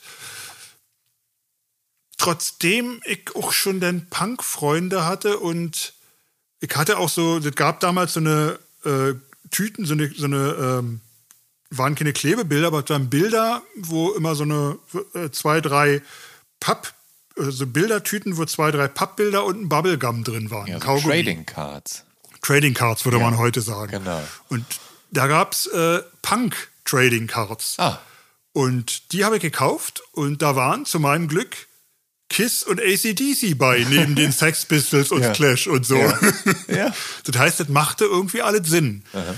Und äh, mein Led Zeppelin-Freund Harry ist nicht mit in diese Punk-Nummer eingestiegen. Äh, da hatte ich dann andere Freunde, auch aus ja. dem Jugendheim noch ja. so. Das äh, waren so die ersten Punkrock-Freunde, die ich hatte. Ja, interessanterweise hatten damals ja tatsächlich Queen auch, ähm, also nicht also wie wahrscheinlich viele Bands der oder große Bands der 70er so eine Identitätskrise, weil ja, diese Punks, so, ja. Punks ja kamen, um, um ja. die Rockdinosaurier vom Thron zu schmeißen und so.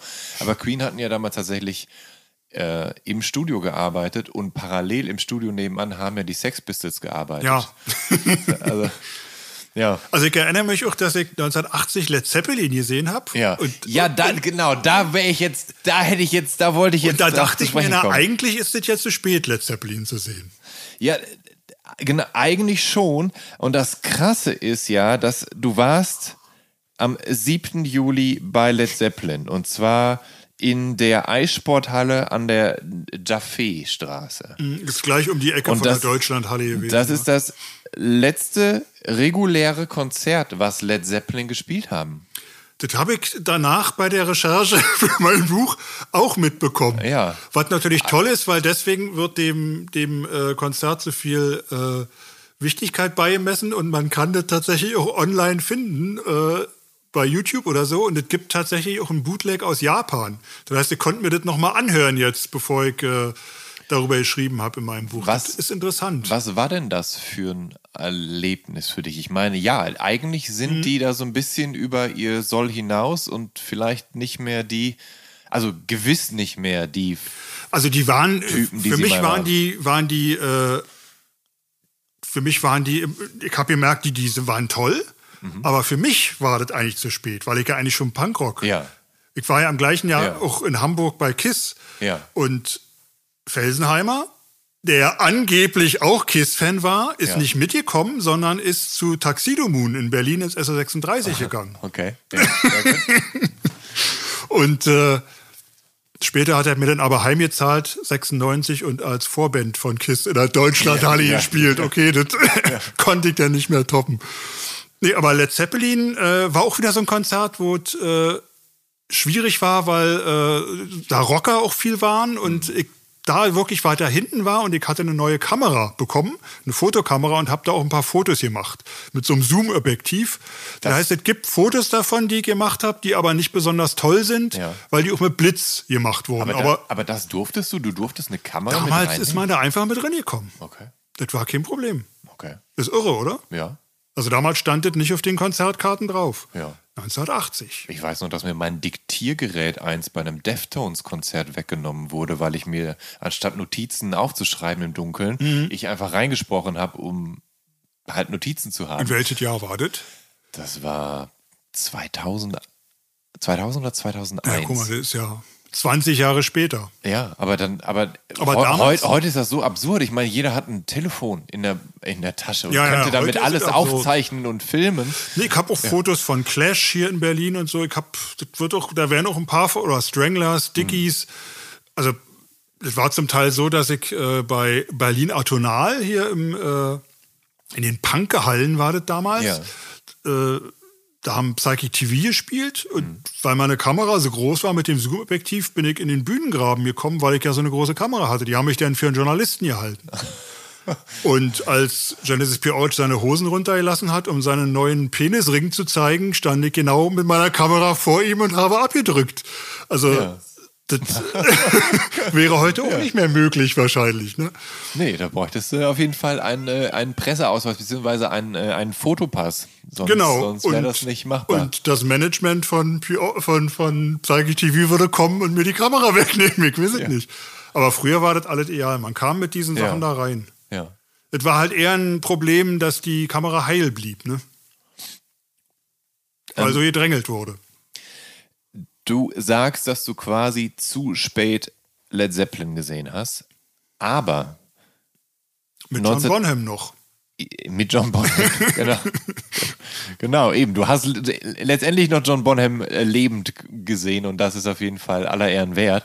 Aber 1980 war in der Hinsicht auf jeden Fall ein bemerkenswertes Live-Jahr für dich, weil du ja eben nicht nur ähm, äh, Queen und Led Zeppelin gesehen hast, äh, oder äh, Kiss und Led Zeppelin gesehen hast. Kiss hast du ja auch gesehen. Mhm. Iron Maiden war ein Support. Ja. ja. ähm, Voll nervig, immer diese Vorgruppen. Ja, ne? Dann ähm, kommt da noch so ein komischer Seppel mit so einer Gummimaske auf die Bühne und so. Aber du hast eben auch äh, Throbbing Gristle gesehen. War ja. das dann im, im Rahmen dieses Berlin Atonal Festivals? Nee. Nee, das war früher. Ja. Äh, äh, das Atonal war später. Ach so, schön. Ja, okay. äh, da waren es ja. schon Psychic ja. TV dann. Ne? Da gab es Robin Gristle schon nicht mehr. Die Robin Gristle haben zwei Abende gespielt äh, und, und einzeln auch. Also die haben äh, im SO36 gespielt genau. für 12 Mark. Ich habe die Karte noch. Am 7. und 8. November genau. 1980. Ich habe den zweiten Abend, glaube ich, gesehen. Ich weiß es nicht mehr genau. Aber das ist ja was komplett anderes. Ich meine, du warst ja noch ein quasi 17-jähriger Heavy Rocker, der anfing, sich auch für Punk zu interessieren. Mhm. Und ich meine, Throbbing Gristle ist sind naja, halt war, Industrial Punk ja, Avantgardisten. Also ich bin, ich bin zeitgleich wirklich immer.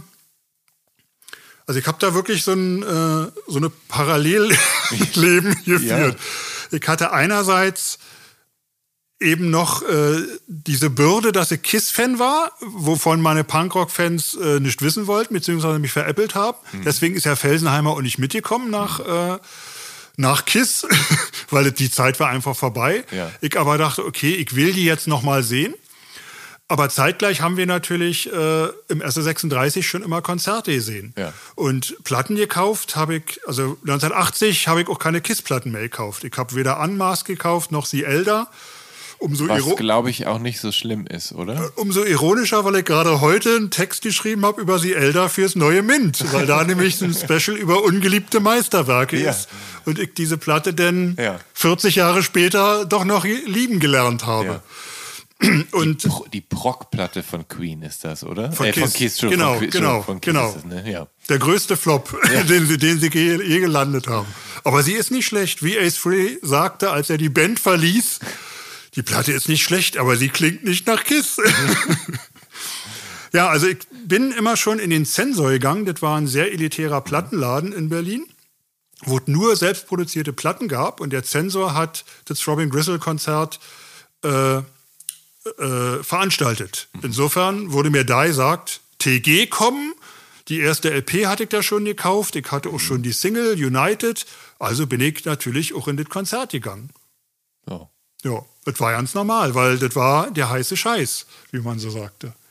Das heißt, hattest du denn dann auch noch so eine, so ein, also hattest du verschiedene Freundeskreise dann? Also einerseits die Arena-Rock, Cock-Rock-Fans Genau. und, und andererseits die, die Punk-Avantgardisten in.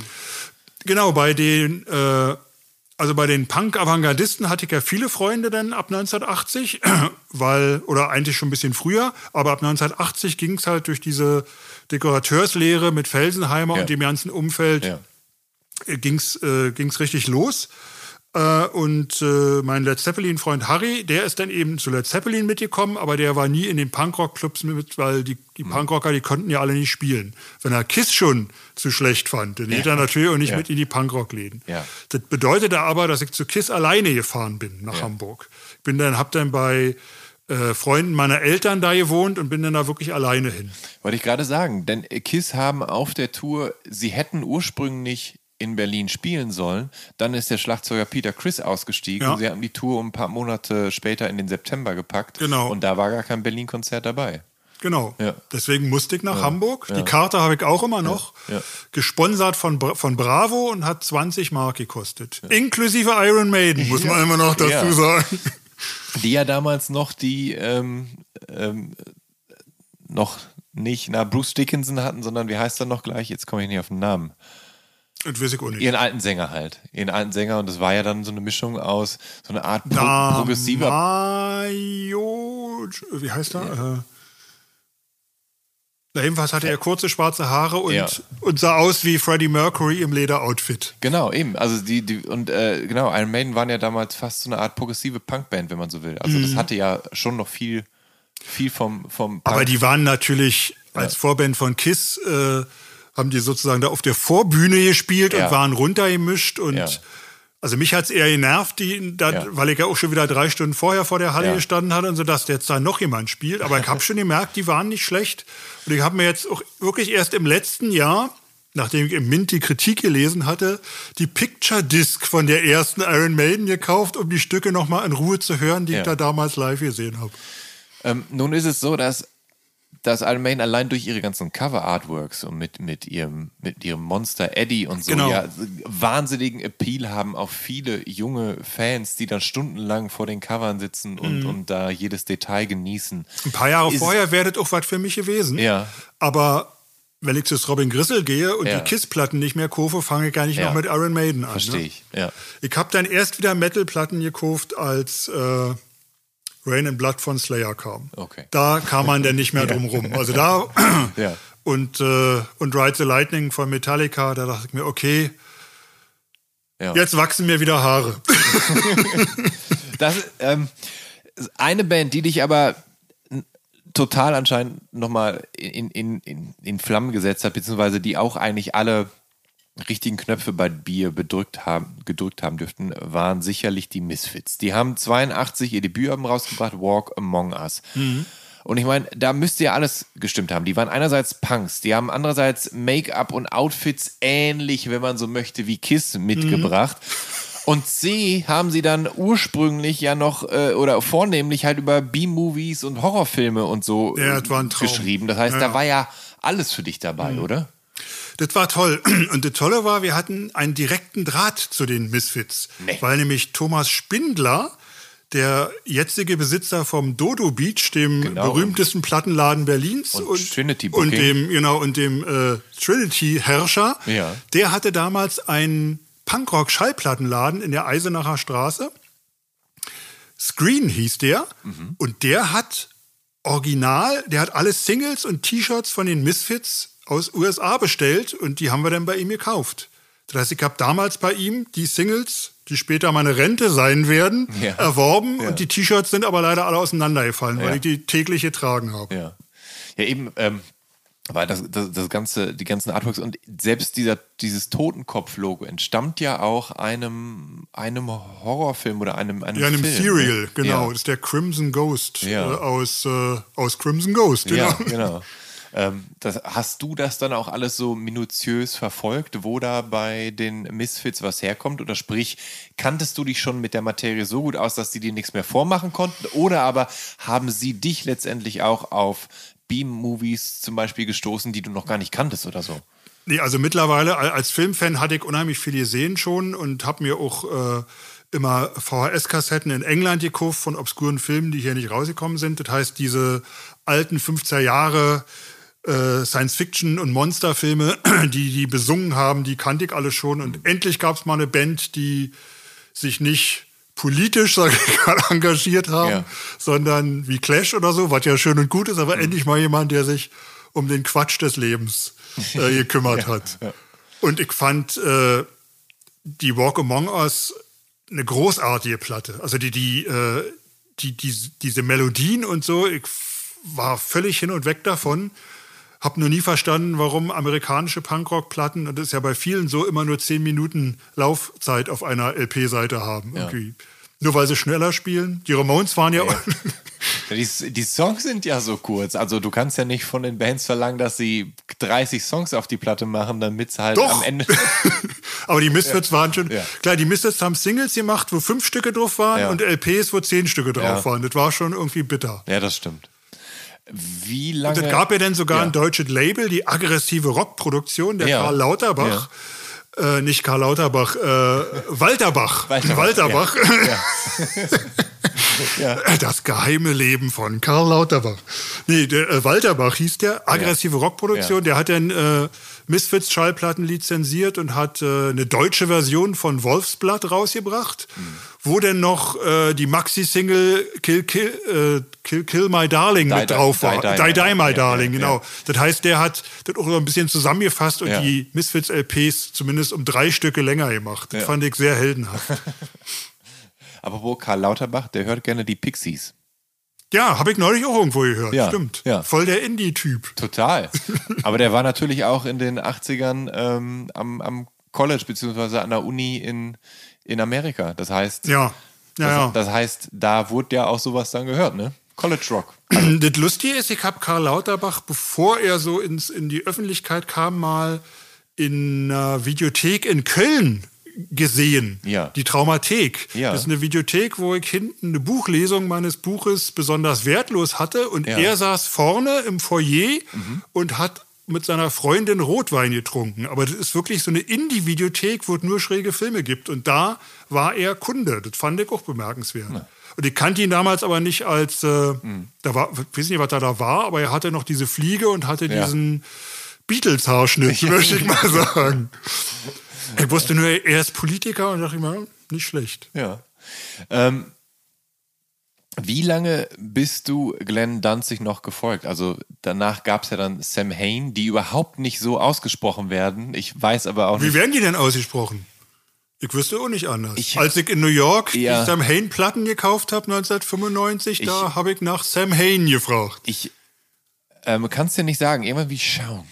Schauen Echt? oder so. Ja. Ist ja irre. Ja. Ist das nicht einfach nur ein, ein, anderer Name für Halloween? Ja, tatsächlich, mhm. ja, genau. Und, ähm, und dann gab es natürlich danach noch Danzig Solo. Ja, also ich habe alles von, von Herrn Danzig immer ja. gekauft. Ja. Äh, die erste Danzig sofort. Ja. Und auch da hat Felsenheimer mir wieder äh, ein Schnippchen geschlagen und hat ja. als Vorband gespielt mhm. mit seiner Band damals, mit, war das mit Depp Jones. Mhm. Also die Ärzte waren aufgelöst mhm. und Felsenheimer tritt wieder als Vorband von Danzig auf. Also das war noch vor Kiss, ne? Glaube ich sogar. Das dürfte das vor, vor Kiss, Kiss gewesen ja, ja. sein. Also genau. der Kiss-Support war erst bei der Ärzte. War 96, 97, genau. genau. Genau, stimmt. Ja. Insofern ähm, hatte mich Felsenheimer denn da zum ersten Mal tierisch beeindruckt, dass er vor Danzig spielen durfte. Ja. Und er hat, glaube ich, da ja dann auch den Deal gemacht und die Comics von Danzig mhm. äh, lizenziert für Deutschland. Genau. Ja. Ja. Da kann man neidisch sein. Also, Obwohl, Glenn, Glenn Danzig ja. persönlich kennenzulernen, ist vielleicht nicht unbedingt. Das ist ja eh so eine, so eine Sache. Genesis P. Orridge habe ich auch mal in einer Kneipe privat ja. erlebt ja. und war danach eher traurig, weil ja. es ein normaler Mensch war. Ja. Obwohl, der war natürlich kein normaler Mensch, aber da hat er sich merkwürdig verhalten. Und äh, Felsenhammer hat mir auch so ein paar Sachen erzählt, wo er mal in dem Flugzeug von KISS mitfliegen durfte und so. Das fand ich auch alles so ein bisschen desillusionierend. Das heißt, das ist auch äh, so ein, ja, ein, ein zwiespältiges Vergnügen, so äh, seinen Stars so nahe zu kommen, glaube ich. Aber du bist ja, oder du hast ja auch ein, ein Herz für sehr schräge und, wenn man so will, auch teilweise schlechte Filme. ähm, und Danzig hat ja auch sich zuletzt als Regisseur, wenn man so will, äh, Boah, hervorgetan. ja, ja, ja. Ich bin hier gerade auf der Suche nach dem Film, den er da zuletzt gedreht hatte.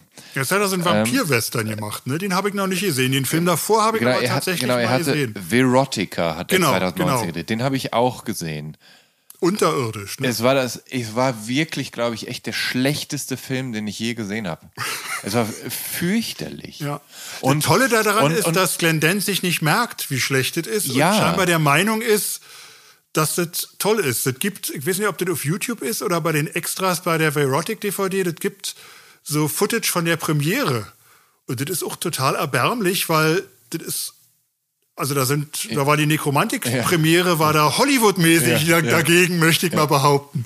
Weil das ist so, ähm, da sind wirklich nur so ein paar Speichellecker, die, die Danzig-Fans sind und die sich jetzt halt diesen schlechten Film ansehen und die Darstellerin aus der Pornobranche rennen da Ja. auch mit rum.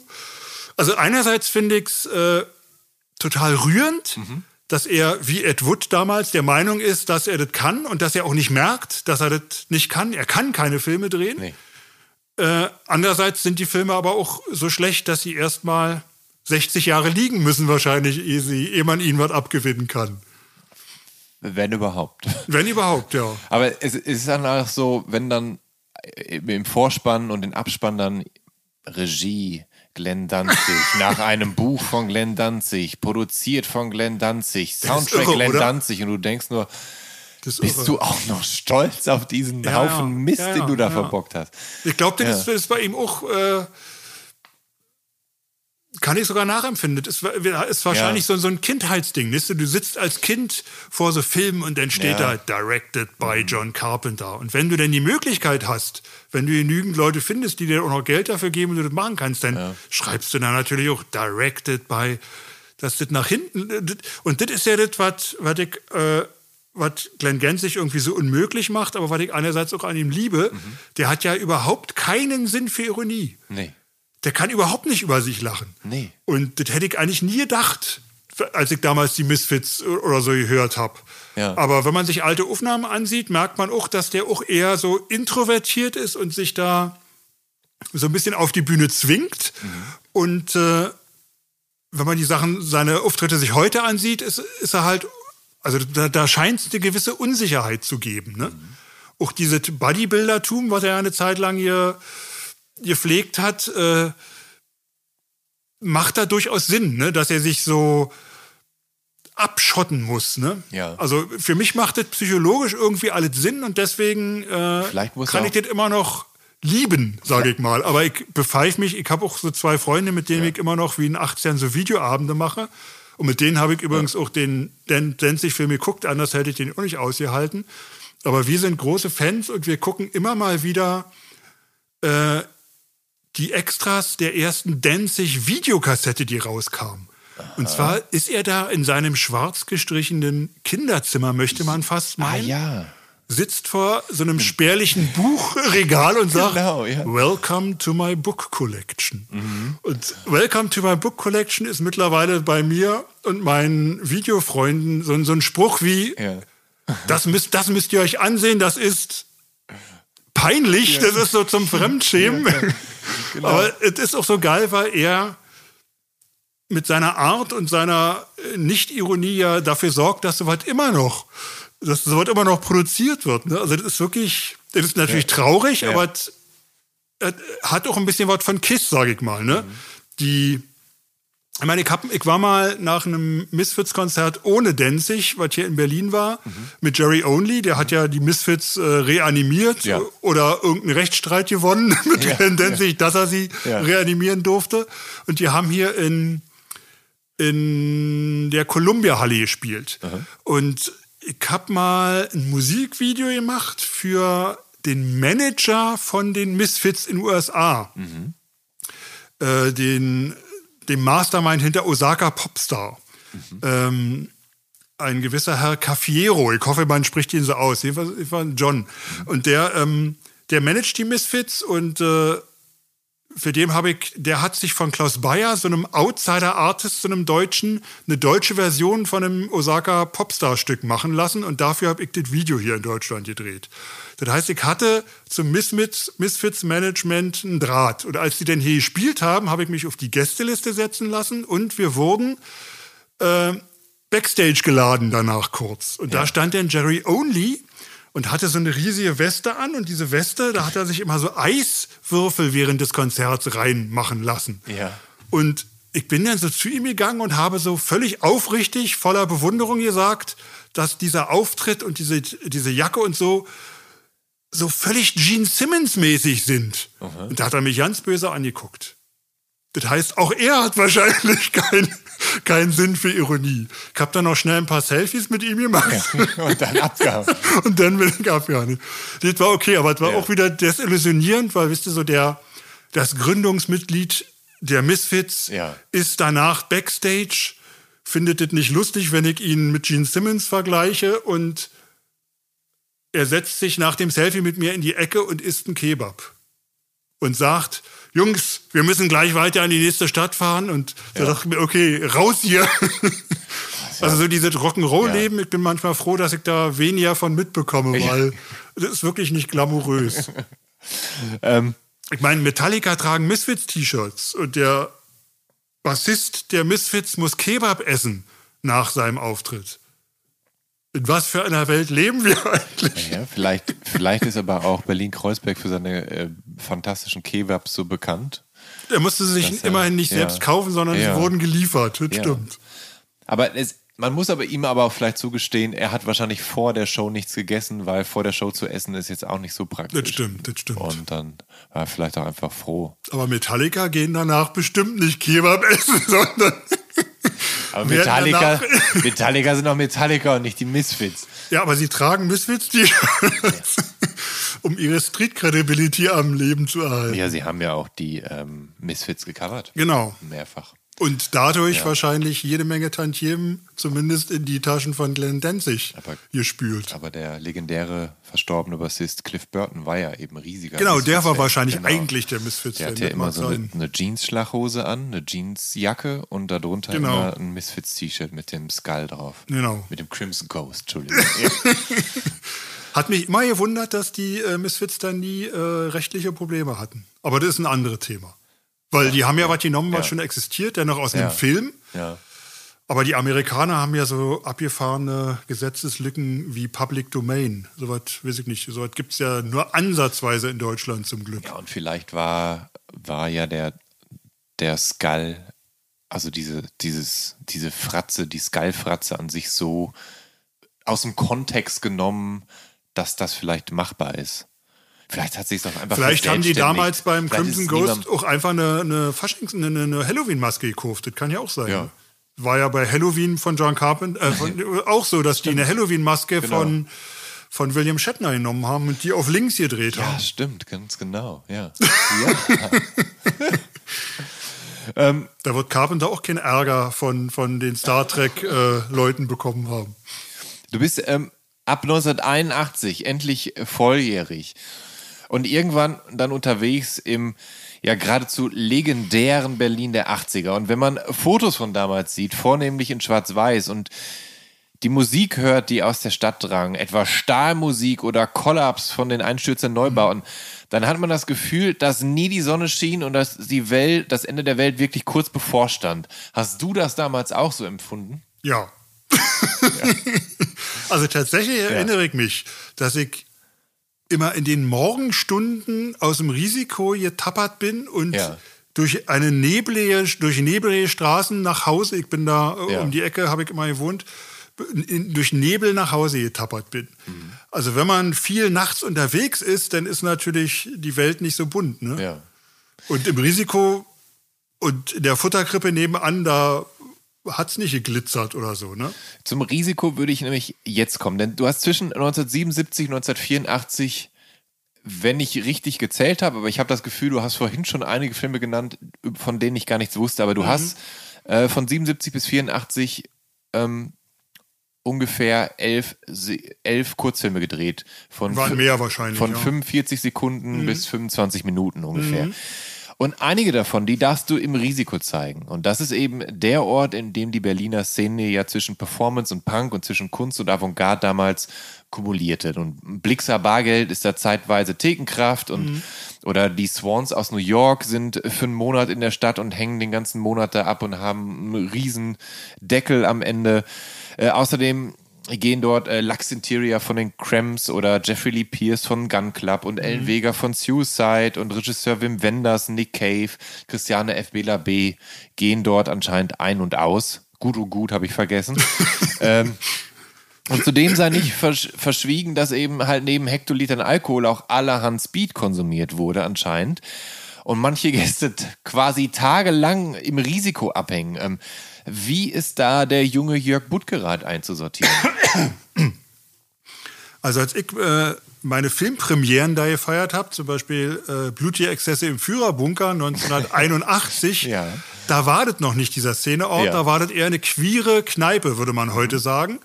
Äh, davor war das ja wirklich eine Hardcore-Lesbenkneipe, der Blocksberg. Ja. Und die verwandelte sich dann plötzlich in ein weiß gestrichenes äh, New Waveiges Örtchen mit dem Namen Risiko. Und ich wurde irgendwann von einem der äh, Besitzer äh, gefragt, ob ich da nicht äh, Filme zeigen könnte, die ich sonst auch woanders gezeigt habe, nämlich im SO 36 oder so. Und da war ich immer sehr unzufrieden, weil die, weil natürlich da die, die äh, Projektionsmöglichkeiten mit meinem kleinen Super 8 Projektor überhaupt nicht hinreichend waren. Ja. Im Risiko konnte ich aber meinen kleinen äh, Projektor aufbauen, der für ein Wohnzimmer konzipiert war, weil das Risiko war ja ein Wohnzimmer. Ja. Und dann habe ich das da gemacht, dann liefen die Sachen da und die Leute waren damals noch in der Lage, sich da hinzusetzen mit mir und sich Filme anzugucken. Später, als denn, äh, okay, ja, als Blixer hinter der Theke gearbeitet habe, habe ich tatsächlich auch noch Filme gezeigt, weil mhm. er mich immer mit Getränken bezahlt hat. Das weiß ja. ich auch noch. Ja. Äh, aber irgendwann war das nicht mehr möglich, da Filme zu zeigen, weil es viel zu voll war und die Leute auch, wie du schon sagst, ziemlich zugedruckt waren. Mhm. In der ersten Zeit habe ich auch wirklich nichts getrunken. Mhm. Erst als ich denn mit Getränken bezahlt wurde, von, der, von den Risikothekenkräften ja. bin ich sozusagen zum Alkohol verführt worden. und äh, diese Speed-Orgien, die haben immer in einem Hinterzimmer hinter den Toiletten stattgefunden. Ja. Das heißt, Ellen Vega, Nick Cave oder Jeffrey Lee Pierce, die sind nicht etwa da vorne lange gewesen, sondern die sind irgendwann da nach hinten abgedriftet und äh, sind dann auch lange nicht rausgekommen. Also das war ähm, nicht so, dass, dass man jetzt so immer unbedingt neben diesen Leuten saß und die ja. sind ja in der Regel auch immer erst nach den Konzerten dahin gekommen. Das war dann schon echt früh am Morgen. Mhm. Und äh, meine Filmvorführungen, die waren wenn die eröffnet haben, also um 23 Uhr oder so, ne? Und weiß ich nicht. Jeffrey Lee Pierce, der kam, glaube ich, um morgens um drei oder so. Man, ja. Zum Teil wartete man ja. ja, weil man dachte, okay, die kommen jetzt noch. Aber dann hat man die eben auch nur kurz gesehen. Aber du hast äh, die, die ein oder an, den ein oder anderen populären Musiker, Musikerin da. Also die, die ich gerade genannt habe, die habe ja. ich gesehen. Die genau. Alle, ach so. ja, ja, okay. klar, die habe ich gesehen. Ja. Warst du denn dann äh, selber zu der Zeit auch viel in Berlin auf Konzerten unterwegs? Also ja klar, allem, also ich, vor, die, ich, war, ich, war, auch bei Suicide ja. natürlich im Metropol. Ja. Äh, wann war das? Das war, das war 85. Hm. Und danach kamen die dann, äh, kam glaube ich zumindest Ellen Vega auch ins, ins Risiko kurz, ja, wenn ich mich recht erinnere. Aber der ist auch kleiner hinten abgezischt. Hast du das Glück gehabt, dass du gelegentlich auf Gästelisten standest, zum Beispiel im SO36, wo du ja dann auch eben halt Filme und so gezeigt hast, oder war das nicht so einfach? Weil ich meine, also du warst ich war ja noch geschickter sozusagen. Ja. Ich habe äh, angefangen als äh, Bühnenordner und, ja. äh, und, und, und den Aufbau zu arbeiten. Das ja. heißt, ich habe bei den Ramones gearbeitet im Tempodrom.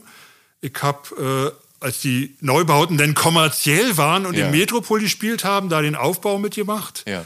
Was mir ein bisschen peinlich war, weil wenn ich dann danach ins Risiko gehe mhm. und Blixer denn da wieder sehe und der gesehen habe, dass ich da seinen Kram aufhöre. Also das war dann ein bisschen grenzwertig schon. Okay, ja gut. Wenn du aber, meinst. aber ich habe Ja. halt bei im, im, für, für Loft, für das Loft gearbeitet Ja. und die haben halt äh, Konzerte veranstaltet im Esso überall, wo es sich halt angeboten hat. Ja.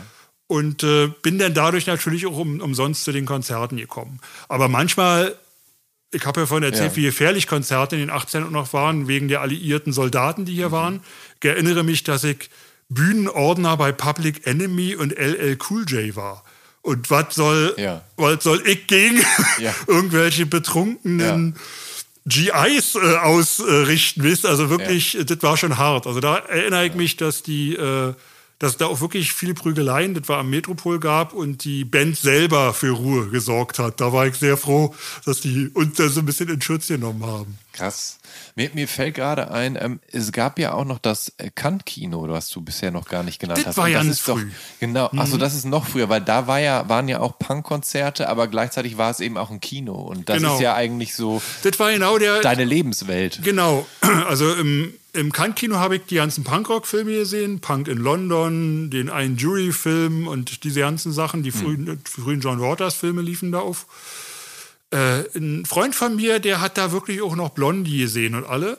Ich bin da ein bisschen später eingestiegen. Divo hat ja da gesehen, die habe ich auch verpasst. Ich habe immerhin Human League da gesehen und so, Okay, so ein paar okay. Elektro-Sachen. Ja. Okay. Aber die ganz frühen Punk-Konzerte, die waren tatsächlich im Kant-Kino und die habe ich auch nicht mit, mitgekriegt. Ah, okay. Ja, Also vornehmlich, vornehmlich, jung, ne? ja, aber ja. mein Freund ist genauso alt, der da war. Ja. Und der hat aber um die Ecke gewohnt. Das war recht praktisch. Aber bei Blondie im Kant-Kino ärgere ich mich schon, dass ich da nicht war.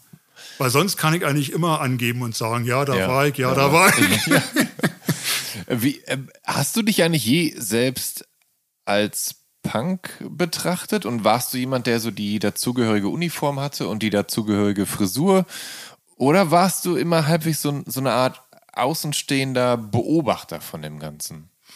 Also 1980, wo ich ja zum Beispiel Throbbing Gristle Ja. und Kiss und äh, Led Zeppelin gesehen habe, Ja. da hatte ich tatsächlich noch äh, lange Haare. So, so, so, ein, so ein Prinz Eisenherz-Schnitt äh, hat, Ja. hat, hat, hat man immer gesagt. Und ich habe mich lange, lang, äh, lange gewehrt. Meine Punkrock-Freundin, die grüne Stachelhaare hatte, die wollte eigentlich immer, dass ich mir die Haare abschneide. Aber ich habe mir gesagt, warum? Ich habe doch eine Ramones-Frisur. Hatte ich ja auch Ja, eine ja, Zeit lang. Aber irgendwann sind die Haare natürlich gefallen. 81 hatte ich noch lange Haare. Oder nee, 81 habe ich es mir dann abgeschnitten, glaube ich. Erst auf einer Seite nur. Die andere Seite blieb noch lang. Dann hatte ich so ein bisschen wie so wie der wie wie Philip Oakey, so hieß glaube ich der äh, Human League Sänger. Der hatte auch auf einer Ja. Seite so lange Haare, also auf einer Seite Punk, auf der anderen Seite Popper. So so was hatte ich denn. Und äh, ich hatte aber auch mit den langen Haaren schon so so äh, Mäntel an, wo hinten Chrom drauf stand oder irgend so weiter. Ich war immer großer Chrom-Fan, diese, ja, diese, diese unmögliche Gitarrenband aus dieser Punkrock-Phase im Grunde. San Francisco, glaube ich. Okay. Mit den Residents und so, aus, aus dieser Ecke kamen die. Ah, okay. Ja, das kenne ich nicht. Also so Zeug habe ich, und Suicide war ich eben auch totaler Fan. Äh, das heißt, äh, da konnte man aber auch, wie ich ja schon gesagt habe, hier in Berlin konnte man auch eine andere Frisur haben, noch lange Zeit, weil man eben was Besseres war als Punk, weil man Ja. Künstler war. Ne? Ja.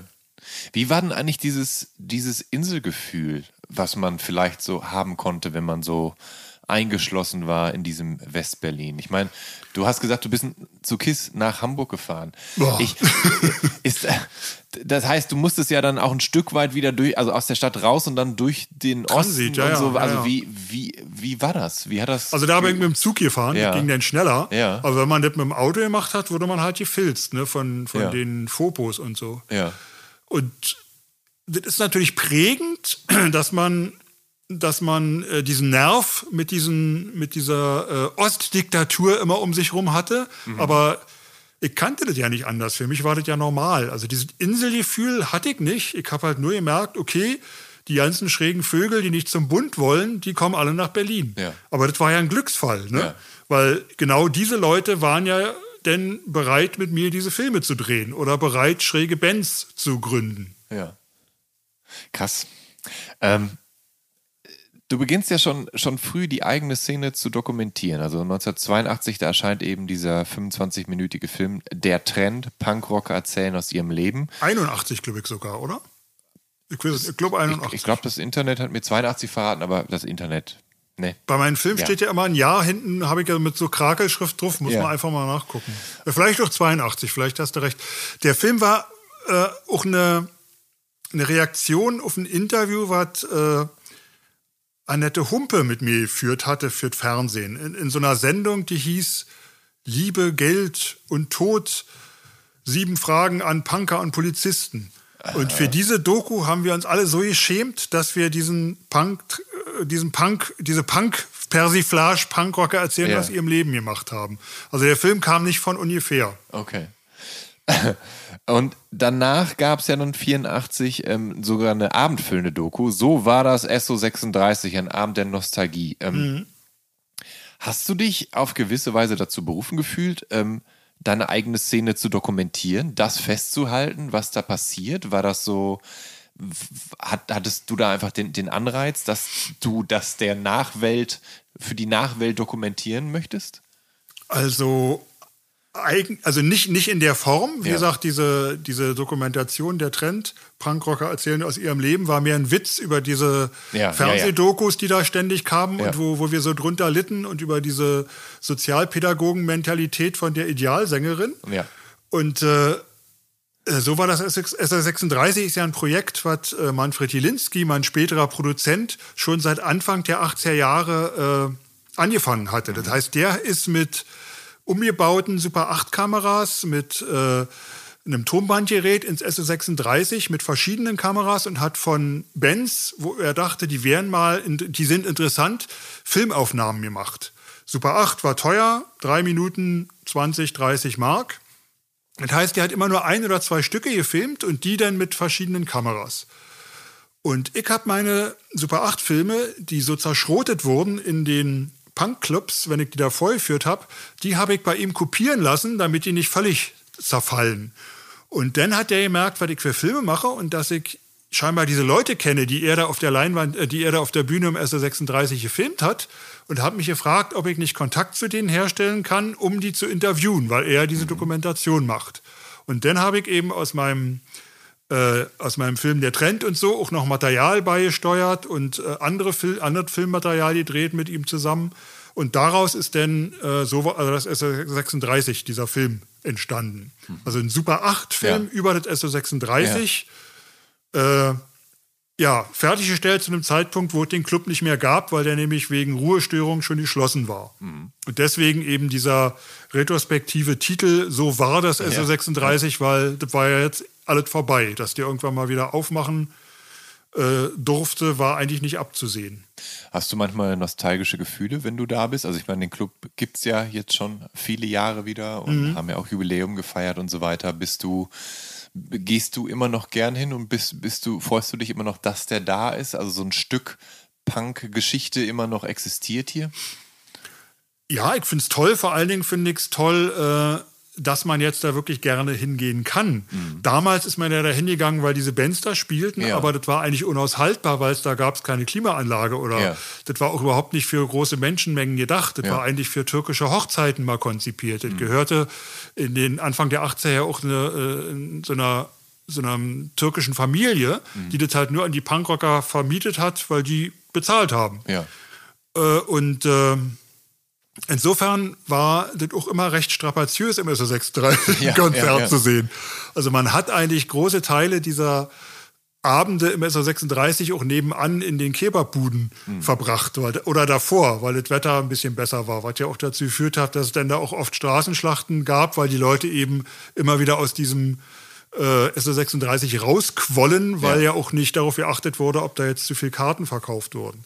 Also die Dead Kennedys zum Beispiel im SO36, da waren Tausende drin gefühlt und da hatte ich mir vorgenommen, okay, du bleibst heute hinten stehen an der Bar und irgendwann bin ich umgefallen und lag vorne vor der Bühne und ich weiß nicht mehr, wie ich da hingekommen bin.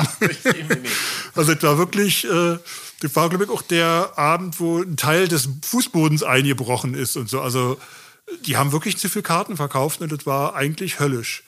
Und ja, dieses Queen-Konzert hatte mich da zwar auf einiges vorbereitet Ja. und auch die KISS-Konzerte und Ja. so, aber wenn ich heute in diese edlen Arenen gehe und Mhm. man sozusagen gar nicht mehr anstehen muss und einen Sitzplatz bekommt, da denke ich oft zurück an diese Zeiten Mhm. und denke mir, ach, ein Glück muss ich jetzt nicht drei Stunden stehen, bevor ich äh, die 70-jährigen Ja. KISS-Rentner auf der Bühne sehe. Also das hat schon Ja. auch viel Gutes, dass sich da äh, einiges geändert hat. Also eigentlich würde ich das ja nicht mehr aushalten heute. Der Fat Mike, der Sänger von NoFX, der hat in der in, in der Biografie über die Band äh, berichtet, dass er, also er hat, er zeichnet gerade im ersten Teil des Buchs ähm, die Szene von LA nach oder von Kalifornien und, und, und, und sein, sein, sein, äh, er ist halt viel zu Konzerten gegangen und so und er meinte, es war eine ja teils sehr unangenehme Situation oder unangenehme Szene, weil es fast bei jedem Konzert Schlägereien gab und häufig auch gerade die Skinheads daran schuld waren, weil Genau. die immer ähm, nach Ärger gesucht haben. Hast du solche Dinge auch in Berlin erlebt, dass es halt auf Konzerten halt zu Prügeleien gab, dass es eben auch im Zweifel Skins oder Fascho-Skins gab, die dann halt äh, das Ganze gestört haben oder so? Ja, oft. Ich erinnere mich an, an das, an das äh, Clash-Konzert im Huxleys, in Ja. Neu, Neue Welt hieß es damals Ja. nur. Ähm, da musste das, den ganzen Abend das Hallenlicht anbleiben, weil Skinheads vorne äh, den Eingang gestürmt hatten. Ja. Und also da waren Faschoskins drin, Ja. die halt die halt angedroht hatten, auch die Bühne zu stürmen. Und die Bühnenordner und Clash haben im Hellen gespielt. Die Fotos, die ich da gemacht habe, Ja. sind auch sowas von unatmosphärisch. Ja, ja. Und da gab es ständig, äh, auch ständig Prügeleien natürlich. Mhm. Und ich erinnere mich, beziehungsweise ich habe gerade bei den Recherchen für mein Buch noch ein altes Foto gefunden, was ich gemacht habe, wie ein gewisser Ben Becker als Skinhead auf der Schulter eines anderen Skinheads äh, im, im Publikum von Clash ist. Also Ben Becker war mal Ja. Skinhead. Ja.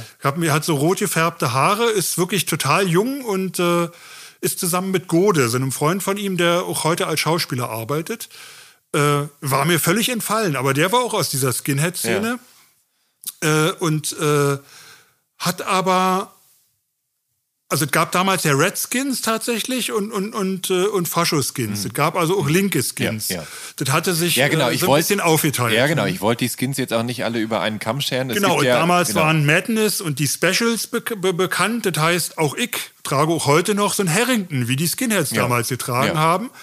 Ich habe den irgendwann nur mal vor ein paar Jahren abgelegt, weil ich äh, oft ja in Dortmund Theater gemacht habe. Und immer, wenn ich da aus dem Bahnhof ausgestiegen bin, Ja. Hat mich die Polizei, die da oft vom, Ja. vom Dortmunder Bahnhof steht, Ja. haben die mich immer böse angeguckt, weil ich einen, einen Harrington trage. Ne? Ja. Und das hat mich immer total geärgert. Und ich habe auch früher mir in London immer Doc Martens gekauft, was auch die Skinheads anhatten, weil ich das einfach toll fand und weil die, äh, ja, weil die, äh, einfach robuste Schuhe weil sind. robuste Schuhe waren und weil es ja auch Punkrocker gab, die das getragen haben. Aber das hat lange gedauert, um diese, um zum Beispiel Doc Martens oder den Harrington wieder zu rehabilitieren, weil Ja. die wirklich zu so einer Art von Uniform von Nazis geworden waren. Und das war echt schrecklich. Ja. Aber das haben wir damals schon immer gemacht. Wir haben Skinhead-Sachen getragen, wir haben andere Sachen getragen, aber ich erinnere mich an Abende, wo ich im Risiko von Skinheads verprügelt werden sollte, wo ich wirklich nur haarscharf äh, weggekommen bin. Ja. Und wo, Wa warum solltest du verprügelt werden? Hast du irgendwas?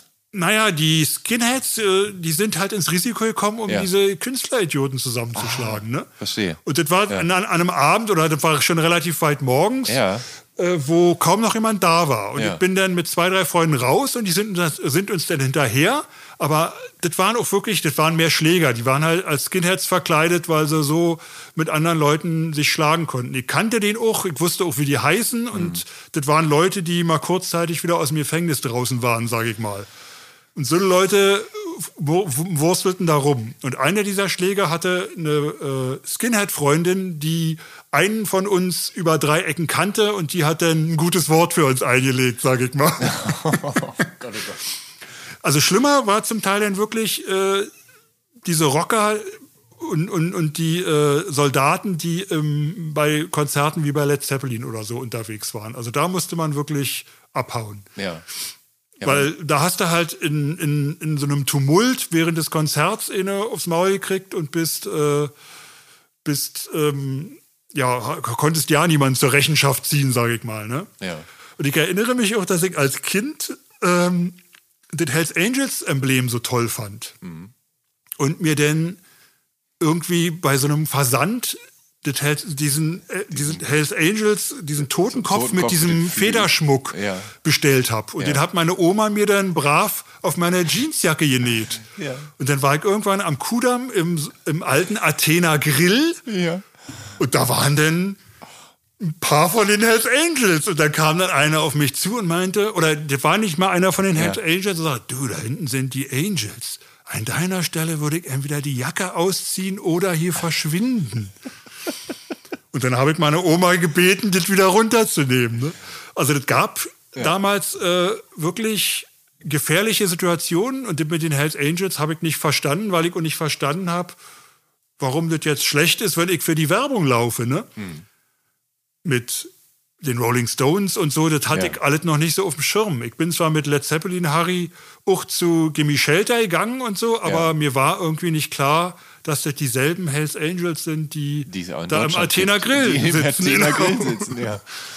Was die eigentlich machen, wusste ich auch nicht, außer dass sie geile Totenkopf-Embleme designen. So fies die Biker auch sein mögen, der Style ist halt ganz klasse. Ich meine, es gibt auch genug gute Biker-Gang-Filme, Genau. oder? Das kannst du mit Sicherheit bestätigen. Ja, ja, klar. Ähm, ich würde einen kleinen Sprung wagen und zwar äh, und ein bisschen zusammenfassen an dieser Stelle. Und zwar ab acht- 1988. Da wirst du mit dem Film Nekromantik zum Kultfilmer. Ich weiß, das Wort Kult ist komplett überstrapaziert, aber, Aber es trifft eben auf dich. Es trifft auf dich zu, denn äh, also du, du, es gibt dann so ein Quartett aus Filmen zwischen 88 und 1993.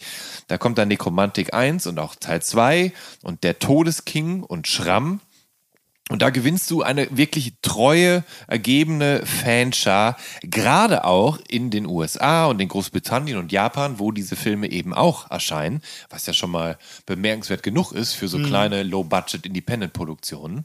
Und die Fans in Deutschland sind wirklich auch nicht so treu, weil die fanden den Todesking schon langweilig und Nekromantik 2 zu feministisch. Also da gab es schon Probleme, aber dieser, dieses Feedback aus USA und aus Japan hat natürlich auch die deutschen Fans vor Ehrfurcht erstarren lassen, sage ich mal. Und au- aus Japan gerade auch, weil da der Tode, also weil es da so eine Selbstmordkultur leider Mhm. gibt. Gerade da ist der Todesking wohl sehr gut angekommen, ne? Oder, ja, da, oder- also das Lustige ist, in Norwegen haben immer Männer Todesking-Tattoos Ja, ja. und in Japan sind es Frauen. Da will ich, da will ich auf jeden Fall nämlich gleich äh, äh, mit dir darauf zu sprechen kommen. Ich, oder ich möchte nur ganz kurz erstmal ein wenig über den Todesking sprechen. Der ist von 1989 und äh, Nekromantik äh, 2 ist von 1991 und in beiden spielt Mark Reeder eine der Hauptrollen. Und das ist ein Brite, der lebt seit 1978 in Deutschland, äh, kurzzeitig im bayerischen Pullach und dann kurz später eben in Westberlin. Und hier repräsentiert er sogar das Label Factory Records, also da, wo, wo New Order und Joy Division und so weiter veröffentlicht haben. Ähm, und äh, er produziert und er macht Musik und er gründet mit M MFS sogar später auch ein eigenes Label. Und wie konntest du ihn äh, für deine Projekte, also für diese, naja, durchaus arg extremen Filme gewinnen? Also kanntest- Rieder war ja auch schon immer ein, ein Filmfan. Ja. Und ich, ich wusste halt, dass er auch so ein Militärfan ist und diese Uniformen hatte. Mhm. Und als ich diese Szene im Todesking gedreht habe, diese Hommage an die Nazi-Ploitation-Filme der 70er Jahre, Ja. da brauchte ich halt Nazi-Uniformen. Und die hatte Mark Rieder. Und er halt gleich Ja. noch eine Hauptrolle oder ja, eine Rolle in dieser Szene bekommen. Ne? Und ähm, ich kannte halt Marc auch aus der Szene eben, weil der auch im Loft mit gearbeitet hat. Mhm. Äh, der hat, der hat glaub, ich, auch oft die Neubauten gemischt oder sonst was. Das heißt, wir kannten uns auch aus diesem Arbeitsumfeld, weil ich ja da als Roadie gearbeitet habe. Ja. Wenn ich schon kein Musiker war, musste ich mir meine Eintrittskarten da anders irgendwie, meine Freikarten Ja. anders erschleichen.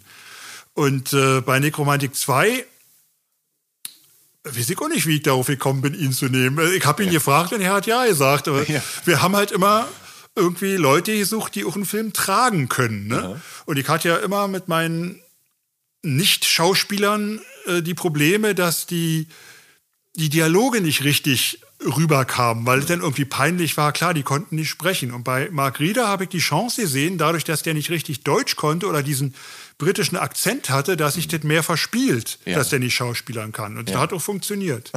Also das sind eigentlich immer, ja. nicht immer, aber es sind oft Notlösungen, die einen zu solchen äh, Geistesblitzen ähm, animieren. Ähm, der Todesking. Ähm, du hast mir tatsächlich kurz vor dem ähm, kurz vor unserem Interview hier gestanden. Du hast ein äh, T-Shirt an von der norwegischen Black Metal Band Take.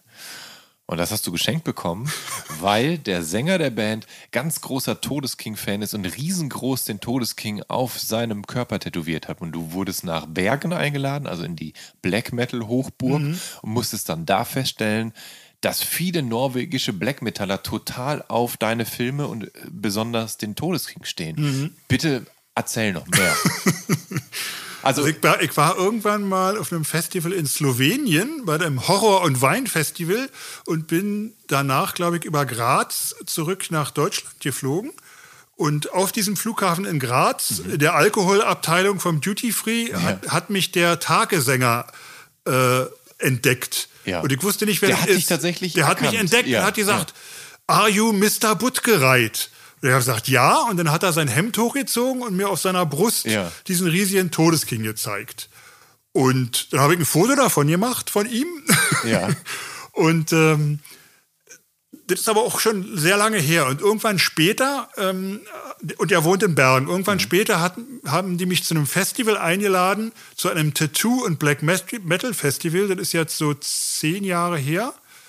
Das war zu dem Zeitpunkt, als dieser Anschlag in Paris war. Mhm, Bataclan, ja. Wann war das?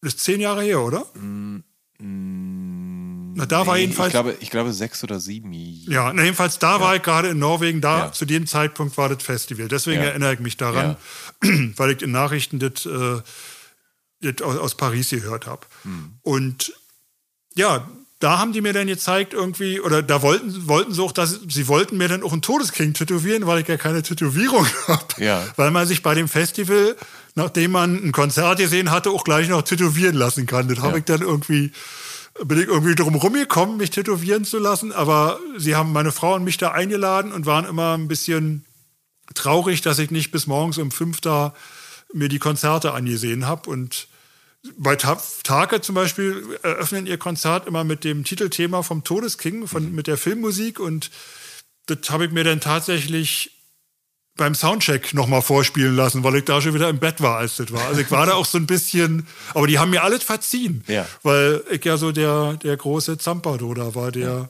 der schuld war an der Black Metal ja. Szene ja. sozusagen. Ja, genau. Also das also ich weiß nicht genau, wie das zusammenhängt, aber sie meinten, der Film ist damals in der Szene total rumgegangen und sie hätten äh, sich den dann tätowieren lassen. Ich habe auch wirklich Tätowierungen gesehen, wo man gesehen hat, okay, das haben die sich dann nachts selbst gestochen. Ja. Mit einem Kugelschreiber wahrscheinlich. Also das war echt niedlich. Ja, aber es sind ja, sind ja Filme letztendlich, die äh, künstlerische, filmische Entsprechungen abliefern zu vielem, was Black Metaller oder oder ja, ja. Death Metaller ja dann auch zum Teil vertonen eben. Also du hast dazu ja quasi Bilder geliefert. Und aber mir, hast, weil die Filme sind ja nie in Norwegen rausgekommen. Ne? Ja. ja gut, aber du weißt ja selber, dass, ja, ja. dass man heutzutage ja genau. alles oder auch schon früher ja alles über irgendwelche schlechten Videokassetten genau. oder so ja, sich dann Raubkopiemäßig, Bootlegmäßig. Ich war mal in Südkorea auf einem Festival und habe mir übersetzen lassen, was in dem in dem Katalog steht zu meinen Filmen und da steht irgendwie drin, dass Nekromantik der meistgebootlegste Film der Welt ist und die in Nordkorea, äh, die in Südkorea kannten den da alle, trotzdem der Film da bis heute nicht erschienen ist. Also krass. ähm, aber du, du hast ja quasi gerade gestanden, dass du da bei den Black Metallern dann auch nicht so der, der Feier- und Sauftyp war und sie haben dir das dann, sie haben dir das verziehen. Ja, da war ich ja auch schon um die ja. 50, denn ja. da kann ich nicht, nicht da ja. morgens äh, die, die, den, den Nächte da durchrocken. Aber du bist tatsächlich jemand, der der mit relativ vernünftig immer war. Ne? Also du hast, du hast so die Drogen und das schlimme Saufen hast du, hast du anscheinend sein gelassen. Du warst Genau. schon immer groß, recht athletisch, recht sportlich. Also das liegt natürlich daran, dass ich immer großer Bruce Lee-Fan war. Ich Ja. habe äh, wirklich Mitte der 70er Jahre angefangen, äh, ich glaube 76 mit Taekwondo, weil ich so ein großer Bruce Lee-Fan war und dem so nacheifern wollte. Und es ist natürlich hart, wenn man im Risiko die Nacht durchzecht und den nächsten Tag zum Training muss. Ne? Ja. Also ich war hier bei, einer, bei der Sportschule Kim, die heißen ja alle Kim, sage ich jetzt mal so, so ignorant. Und das waren drei Brüder aus Korea und die waren relativ hart. Also da konnte man nicht mit Karte ankommen, da hat man, hat man gelitten. Ja. ja, aber dass du die Disziplin aufgebracht hast, ist natürlich bemerkenswert. Aber das, da ist Bruce Lee dran schuld und nicht Minor Genau. Threat und ihre Straight Edge Nee, nee, nee, Bewegung, nee die das, sie das kam ja alle, Ja. das kam alles Ja, ja. später. Ne? Also da war ich ja schon, da war ich ja schon gestählt, sag ich mal. Ja. Nee, jetzt so im Alter versuche ich auch immer noch, äh, oder beziehungsweise wenn man älter wird, wird es ja noch viel ähm, wichtiger, äh, vernünftiger zu leben, weil man das ja nicht mehr aushält. Ne? Wenn ich heute eine Nacht durchsaufe, dann merke ich das zwei Tage. Früher habe ich das zwei Stunden gemerkt, ne? dann war ich wieder fit, aber das geht ja einfach irgendwann nicht mehr. Ja. Ich denke, ich bin kein Trinker. Aber ich glaube, dass ich kann mir vorstellen, dass es ist. Ich habe es schon öfter von anderen Menschen gehört. Ja, ja. ja. Ähm, ist, Alkohol ist, glaube ich, Nervengift. Das ist ja klar, wenn man sich vergiftet, dann ja, auf, ja, absolut, absolut. Der Körper braucht halt länger, um es wieder abzubauen. Und Mhm. Genau. man ist halt, man hat, halt- man greift halt nicht mehr auf so eine junge Körpersubstanz zurück. Ne? Genau. Ähm, ich habe mich neulich auch mit jemandem unterhalten, mit dem ich heute immer noch äh, Taekwondo trainiere, ab und an.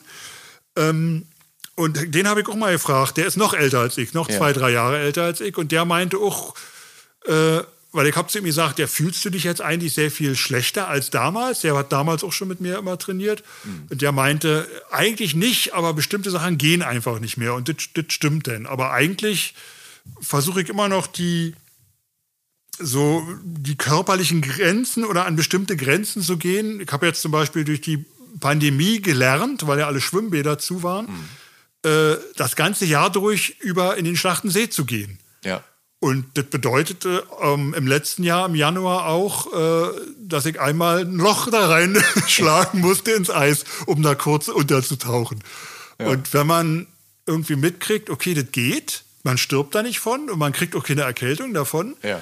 dann fragt man sich schon, okay, hätte ich das früher als 20- oder 25-Jähriger, hätte ich das, glaube ich, nicht geschafft. Ja. Also da wäre ich nicht auf die Idee gekommen. Aber heute geht es. Also bestimmte Sachen gehen vielleicht auch erst, wenn man älter ist. Ich komme noch mal auf deine Filme zurück. Wir sind jetzt ein bisschen abgeschweift, aber 1993, da entsteht der Film Schramm über einen Taxifahrer, der eben auch Serienkiller ist. Und die Hauptrolle, die spielt Florian Körner von Gustorf. Und der ist eigentlich Schlagzeuger der Band Mutter. Und sein Und Band Filmproduzent, ne, mittlerweile auch. Das- also war er damals auch schon. Ja? Der Ah. hat damals schon die ersten Filme von Christian Petzold produziert. Und sein Bandkollege Max Müller, der war zusammen mit äh, Gunula Schmitz für den Soundtrack des Films verantwortlich. Wie ist es zu dieser ja, quasi Mutter-Kooperation gekommen? Waren das auch Typen, die du kanntest aus deinem Berliner Musikerumfeld? Also Max Müller kenne ich schon, schon immer. Der war auch schon damals immer im Risiko Mhm. und ich war immer großer Fan seines äh, Super 8 Kurzfilms, äh, den er mit der tödlichen Doris, Wolfgang Müller ist ja sein Bruder, Mhm. von der tödlichen Doris gemacht hat. Das Leben des Sid Vicious. Also wirklich ein böser Untergrundfilm, der die, die letzten Tage von Sid Vicious mit einem dreijährigen Kind nachstellt. Völlig irrer Film bin ich immer noch total begeistert von. Und den hatte er gemacht und dann hat er eine Band gehabt, die Honkers, da war ich auch auf dem Cover mit drauf drin. Äh, er ist in diesem, in, in der Trend Punkrocker erzählen aus ihrem Leben, ist er einer der Punker, der sich besonders punkig äh, benimmt. Das heißt, Max Müller ist schon lange einer meiner Künstlerkollegen, möchte ich sagen. Und dann ist es natürlich naheliegend zu sagen, ja Mensch, kannst du nicht, könnt ihr nicht äh, Musik für Schramm machen und kannst du nicht mal Flori fragen, ob er die Hauptrolle Ja, übernimmt. der ist, ne- der ist ja ein Hühne, der ist ja ein echter Brocken, der Typ. Ne? Und dann Flori? mit, mit seiner Glatze auch Ja, ja. und so.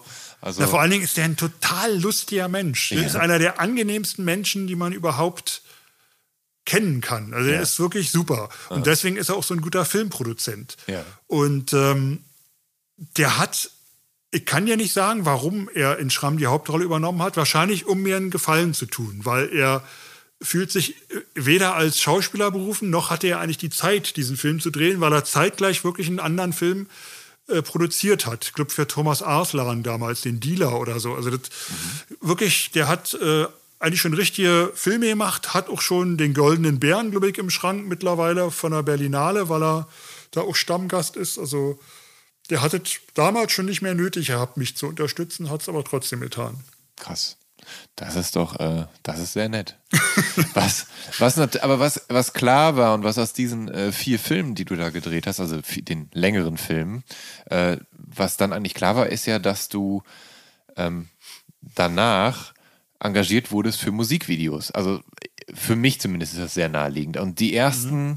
Äh, die du gedreht hast, sind, äh, oder das erste, das du gedreht hast, ist für die Electro- und Goth-Punks äh, Shock Therapy aus Detroit tatsächlich. Und für die drehst du ein, nun ja, eigentlich ziemlich verstörendes Video, ehrlich gesagt. I Can't Let Go, so heißt der Song. Wie ist es zu der Zusammenarbeit denn gekommen? Also der deutsche Labelchef von denen, die ich AM Music oder so hießen die, die haben irgendwie Sachen in Deutschland rausgebracht und meinten, der ist bald auf Tour und er ist dann in Deutschland und ob ich nicht ein Video mit denen drehen will, weil der totaler Fan ist, mhm. der Itchy. Mhm. Und das habe ich dann auf Super 8 tatsächlich gemacht mit dem Nekromantik-Kameramann noch von damals. Ja. Das heißt, wir haben einfach das gemacht, was wir immer machen, nur also wir haben ja selbst Nekromantik ist ja ein Film, der ja. auf Musik geschnitten ist. Die Musik ja. war da und wir haben zum Schnitt und wir haben den Film auf Musik geschnitten. Das war also nichts anderes, was wir da gemacht so, das, haben. Das war mir gar nicht bewusst. Was, äh, welche Musik liegt Nekromantik denn zugrunde? Na, die Musik, die da drin ist. Ja, aber war, war das eine bestimmte Musik, die du dir da gewählt hast oder hast? Na, ich habe ja diese vielen Musikerkollegen ja. gehabt und drei, Freu drei Freunde hatte ich, die mir immer unterschiedliche Musiken gemacht haben. Bei Nekromantik hat der Hauptdarsteller die ganzen äh, melodiösen Sachen gemacht. Äh, John Boy Walton von den Waltons, also von der Band, von der Country Band, der hat die Pianostücke ja. gemacht. Mhm. Und Hermann Kopp von der Industrial Band, keine Ahnung, der hat diese Geigen- und Elektrosachen gemacht. Das heißt, äh, ich habe die auch gebeten, mir die Musik recht früh, bevor wir schneiden oder während wir schneiden, zu geben, damit wir gleich auf Musik schneiden können. Weil wir haben ja nicht so viel Material gehabt, ja. um, um, jetzt da, beziehungsweise auch kein Geld, dass die jetzt im Studio den Film hätten sehen können und dazu das dann einspielen. Wir haben auch nur zwei Tonspuren gehabt, die wir äh, benutzen konnten, um den Film zu vertonen. Der ist tatsächlich auf Super 8 noch geschnitten worden. Mhm. Das heißt, es war immens hilfreich, wenn wir auf eine Tonspur Musik legen konnten, weil wir dann Geräusche weglassen konnten zum Beispiel, weil man die ja eh nicht mehr hören würde, alles so Ja. Wir haben sehr oft ohne Ton drehen müssen, weil die Kamera so laut war. Also ja. das ist wirklich so die, also es war ja No-Budget-Film, Filmmaking, ne? Ja. da war nichts mit mehreren Tonspuren und so. Ähm, das Gute ist ja, dass sich anscheinend äh, das mit dem Budget so, so, so ein bisschen dann optimiert hat. Denn ähm, also ja, als ich Musikvideos machen durfte, habe ich zum eben. Teil für einen Clip so viel Budget gehabt wie sonst für einen Spielfilm. Das stimmt. Ja, du, ja, du, du hast ja also ähm, es ist das Video, was so ein bisschen polierter ist oder oder wenigstens weit weniger düster als das, wofür du bekannt ist, äh, ist das 95er Video zu Ohne Traurigkeit von der deutschsprachigen Metal-Band Fleischmann, die letztendlich da eher Indie College-Rock gemacht hat, zumindest in dem Song. Aber es ist auch auf Super 8 gedreht und ja. dem Kameramann von Nekromantik. Viel polierter ist eigentlich von aber Tok Tok. Äh, ja, das so wie es genau, ne? genau, da kommen, genau, da kommen wir noch hin. Aber, aber das Fleischmann-Video ist zumindest so, so schon so, so, hübsch arrangiert, gut ausgeleuchtet. Ähm, viele DarstellerInnen, die ja dann auch mhm. edle Dessous tragen und so. Also, also das allein das ganze Setup, die ganze Requisite sieht schon äh, schicker aus und, und teurer aus als Dinge, die du vorher gemacht hast. Also würde ich jetzt ja nicht so. Klar, ja, einfach weil, ja. weil das Sujet, wie wir Filmkritik, ja. Filmkritiker sagen, weil das Sujet ein anderes ist, ne? Weil es ja in so einem, für mich ist, war das eigentlich so ein Puff-Ambiente. Ne? Ich habe immer gesagt, okay, lass uns doch äh, ein Ambiente wählen, äh, wie man es von den Krems kennt. So mit Tigerfell Ja. und Plüsch und so. Ist, für Und mich war das eigentlich so ein, so und so. Genau, für mich war das so ein, so ein, so ein tacky Cramps-Ambiente. Waren äh, Fleischmann, Fleischmann war auch eine Band, mit der du eh schon quasi in Kontakt Die, standest. die, Das die du- kannte ich die nicht. Das kanntest du ging nicht. wirklich über das Ärztemanagement. Ah, ah, okay. Okay. Ähm,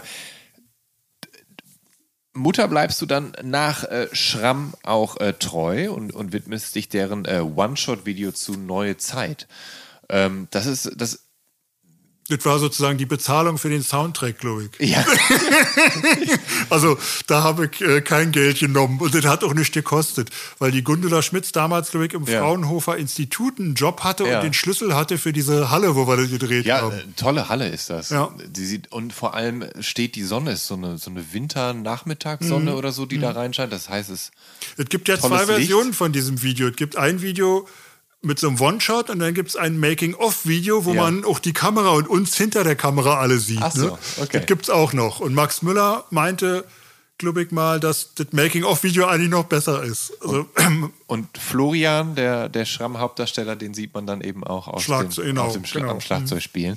Ähm, ich finde ja, aber da, da könnte ich mich täuschen, dass du mit, mit Mutter und mit Fleischmann, dass du tatsächlich so ein bisschen Zeuge warst, so eine, so eine Art neue Berliner Szene zu dokumentieren, die parallel stattfand zu diesem, äh, ja, zu diesem äh, weltweiten Alternative Rock Boom, der zu der Zeit ja stattfand. Da hast du ja aber dann. Mutter gab es ja schon immer. Ne? Mutter gab es schon, zumindest seit Ende der 80er. Also genau. für mich war Und- ja Camping-Sex genau. davor. Die, ja. die, mal- ich meine Ja, ja. Camping-Sex-LP ist immer noch Mint von damals.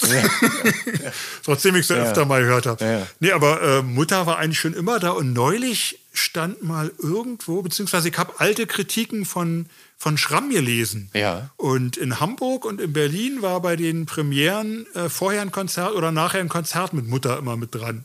Und da stand schon irgendwie Deutschlands einzige Indie-Band.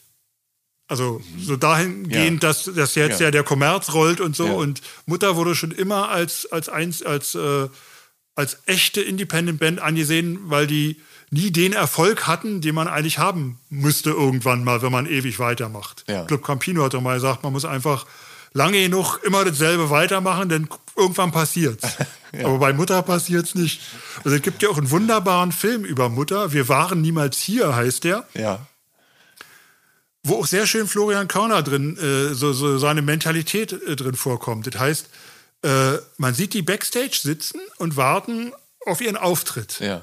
Und Flori kommt rein und sagt irgendwie, und, und Max fragt, und wie viele Leute sind da? Und Flori sagt irgendwie, ja, 20, 30 oder so.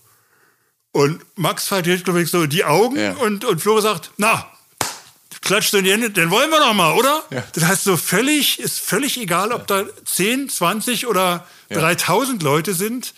Jetzt wird gespielt. Was ich, äh, was ich an dem Video gesehen habe zu Neue Zeit, was, was ich interessant fand, ist, dass der Song wahnsinnig zeitlos immer noch wirkt.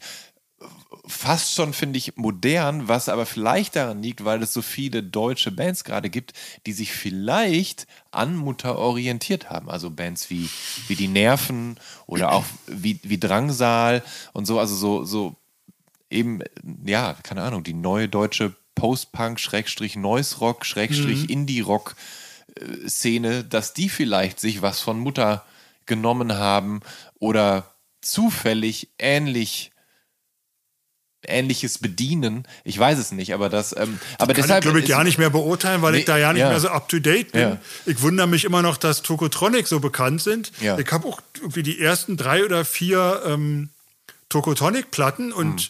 habe die immer so als lustige Studentenplatten äh, geliebt. Ja. Und als sie plötzlich so, so ernst um die wurde, Ja. Habe ich mich schnell aus dem Staub gemacht. das heißt, ich kenne die jetzt auch Dabei gar nicht. bist du doch so kunstaffin und hast du aber darauf gestanden, bestanden, einer der Künstler zu sein und kein Punk. Das stimmt, aber die, äh, das hat sich irgendwann umgekehrt in Ja. dem Moment, wo man mich auf die Theaterbühne losgelassen hat Ja. und mich Kritiken schreiben lässt, bin ich natürlich ein großer Verfechter der, der äh, Trivialkultur. Mhm. Ne? Und das ist wahrscheinlich auch jetzt, was ich als meine Aufgabe sehe. Ne? Ja. Das heißt, ich schreibe also heute lieber Sachen über Filmemacher wie Ed Wood oder Doris Wishman, die Sexploitation mhm. Queen, ja. als über Godard oder so. Ne? Also ich bin doch eher Fachmann wieder fürs Grobe. Und diesen, dieses Kunstlabel, das musste ich ja damals sozusagen mir auf die Stirn schreiben, weil meine Filme verboten waren ja. und die nur wieder veröffentlicht werden konnten, wenn sie per Gericht zur Kunst erklärt werden. Also ja. völlig bizarr. Ja. Ähm, ein Stück weit auch das äh, Kassierer-Phänomen. Ja. Die, die ja. Die habe ich auch immer geliebt. Ja. Die haben übrigens nach mir dann auch beim äh, Schauspiel Dortmund angefangen. Na, sieh mal an. ähm, hast du eigentlich bestimmte Ansprüche gestellt, wenn es um Musikvideos geht? Also sprich, du machst es nur, wenn dir der Song oder die Band gefällt oder du wenigstens mit der Band irgendwie freundschaftlich verbunden bist oder bist du da ganz und gar als Dienstleister rangegangen? Also das ist unterschiedlich. Äh, in der ersten Zeit fand ich es natürlich total schmeichelhaft, dass jemand mich da überhaupt fragt. Wie bei den Krupps zum Beispiel. Da dachte ich, oh Mensch, hier, die haben ja richtig Budget dahinter ja. und da war richtig Geld. Und da spielt ja dann auch Monika aus Nekromantik 2 mit. Das heißt, da wäre ich blöd gewesen, das nicht zu machen. Aber ich kriege ja noch heute total viel äh, so Anfragen, ob ich nicht einen Musikclip machen möchte. Ja. Und da ist es mittlerweile so, dass ja die Budgets für Musikclips wieder so im Keller sind, mhm. dass ich dann in der Regel sage, oder in der Regel so entscheide, dass ich so eine No-Budget- oder Low-Budget-Sachen nur für Leute mache, die ich mag oder wo ich selbst Fan bin. Mhm. Das heißt, ich gebe Leuten jetzt sehr oft einen Korb und äh, bitte dann echt immer um Verständnis, mhm. weil ich nicht möchte, dass das als Arroganz äh, bewertet wird, weil eigentlich ist, sind, für mich, sind Musikvideos für mich interessant, wenn ich da was anderes machen kann, wie bei äh, Stereo Total zum Beispiel habe ich die Frauen der Musik, haben die mich gefragt, ne, ob ich das nicht machen will. Auf Super 8 auch, äh, zusammen mit dem Frank Behnke, dem Ex-Gitarristen von Mutter, habe ich das gemacht. Mhm. Und der, und da hat äh, François äh, zu mir gesagt, äh, ja, mach, mach, was du willst, wir haben, es ist egal, oder Brezel, ich weiß ja nicht mehr, wer von beiden das gesagt hat. Und dann habe ich überlegt, ähnlich wie bei Fleischmann, komm, wir nehmen, nehmen jetzt Kinder. Bei Fleischmann sind es ja viele Frauen, die singen, mhm. weil ich es attraktiver fand, Frauen zu filmen als diese jungen Männer. Ja, ja. Und bei Stereo Total dachte ich mir, das passt total, weil diese Musik ja auch immer so was äh, Kindermäßiges hat oder so was hyper-indie-mäßiges, mhm. als wenn es so unverfälscht von Kindern gemacht wurde. Mhm. Das heißt, ich habe mit, mit, mit jungen Mädchen gemacht, die doch alle aus dem Umfeld, alle aus der Bekanntschaft von, äh, von Stereo Total kamen und das hat Spaß gemacht. Und da war auch nicht viel Geld da. Und da war es dann, glaube ich, auch so, dass nicht mehr das Label das bezahlt hat, sondern die selber. Wisst ihr, da, da, da kann man denn nicht Nein sagen. Das macht denn Spaß, das ist an einem Nachmittag abgedreht. Bei Half Girl zum Beispiel, wissen nicht, ob du das auch gesehen hast, äh, Lemmy, I'm a Feminist. Genau, ich habe es nur. Genau, notiert, das hat auch so ja. gut wie nichts gekostet, ja. weil ich einfach die, die, die Band mag und weil es lustig, Aha. weil die sich darauf eingelassen haben, eben mit so einem Lemmy-Double zu arbeiten. Ja. Ne? Ja. Und das ist auch in zwei Stunden nachmittags mal entstanden. Aha. Und dann wird das auf Super 8, äh, der Super 8-Film wird dann einfach digitalisiert und dann digital am Laptop geschnitten. Das habe auch nicht ich gemacht, das Schneiden. Das heißt, soweit geht dann schnell. Aber wenn ihr jetzt eine Band das ist jetzt letzte Woche leider wieder passiert. Auch Punkbands zum Beispiel, wenn die sich an mich richten und dann, ja, wir haben hier und unsere, in der Regel fängt das so an, unsere Plattenfirma ist der Meinung, dass da Potenzial in dem Stück ist, aber sie wollen nicht zahlen. So ist es so nach ja. dem Motto. Oder sagt er, was denn nun? Haben sie. Und wie, dann frage ich, wie habt ihr denn die letzten Videos gedreht? Er sagt, oh, naja, da haben wir eigentlich auch mit unseren Freunden oder wir haben es selbst gemacht. Na, dann macht es doch wieder so, sage ich ja. dann. Ne? Da muss ich doch jetzt nicht arbeiten für wenig Geld. Ja. Das heißt, ich weiß immer nicht, ob, was die sich von mir erwarten. Ob die glauben, dass ich noch die Spezialeffekte denn selber mache, weil in der Regel wollen die dann noch irgendwelche Bluteffekte. so wie damals, wie ja. in den 80ern, sagen sie ja. denn. Ne? Aber das ist ja eine Heidenarbeit. Eben. Ja. Kann man alles machen, kostet aber Geld. Ja. Genau. Hast du je darüber nachgedacht, für wen du wirklich gerne mal ein Video drehen wollen würdest? Also, dass du insgeheim gehofft hast, oh, vielleicht fragen die ja, vielleicht fragen die ja. Gab es da mal irgendjemanden? Äh, na, bei den Misfits hätte ich nicht Nein sagen. Ja. Hätte ich nicht Nein gesagt, ja. aber die sind natürlich ja irgendwann, ja. irgendwann so zersplittert, dass, dass es eigentlich schon nicht mehr wirklich die Misfits sind. Durch das Management, diesen Kontakt, hätte ich ja vielleicht sehr die Chance gehabt, aber denen war das dann, glaube ich, auch einfach zu teuer, mich da rüber zu holen, beziehungsweise die haben ja keine Musikvideos mehr gemacht, die haben einfach Live-Videos gemacht. Mhm. Und George Romero hat ja mal ein Misfits-Video gemacht. Das ist natürlich, da brauchen sie den Buttgereit nicht mehr. Stimmt, in dem Fall geht es ja gar nicht besser. Ja. Genau. Ja.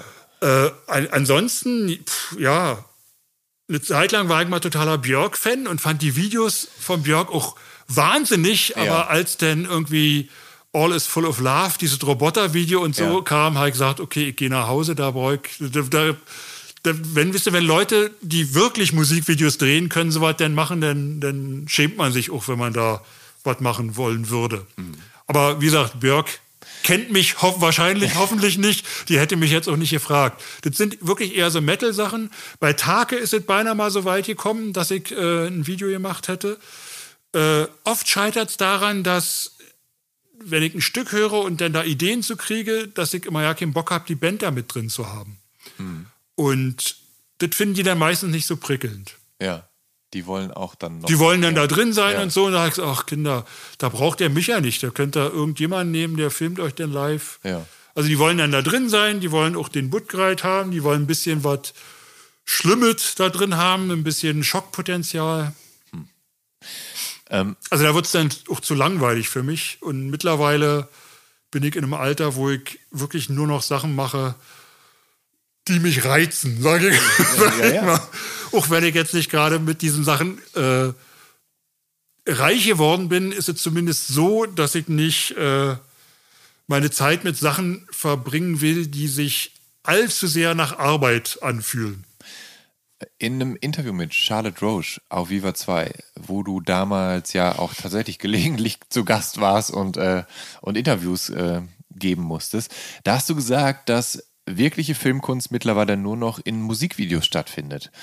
Und damals, als du das mhm. gesagt hast, da war, da gab es ja einige dieser Regiestars, was Musikvideos angeht. Also Mark Romanek, der besagtes äh, Björk-Video, glaube ich. Nee, nee Chris, Chris, Chris, Chris, Cunningham. Cunningham. Genau, Chris Cunningham und Chris Mark Cunningham. Ich meine, alles von Chris Cunningham ist super gut. Wo mhm. ist dieser Mensch in den letzten Jahren? Ich hab, der hat immer. Habe ich auch festgestellt, er hat wahnsinnig lang nichts, nichts mehr gemacht. Genau, und das hieß immer, der plant einen Spiel, der plant einen abendfüllenden Film. Das ist jetzt zehn Jahre her.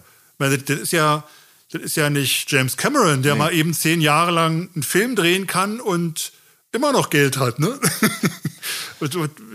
Verstehe ich auch nicht. Chris Cunningham, aber ich glaube, das liegt daran, dass der zum Beispiel keine Musikvideos mehr macht, mhm. weil einfach die Budgets für Musikvideos im Keller sind. Ja.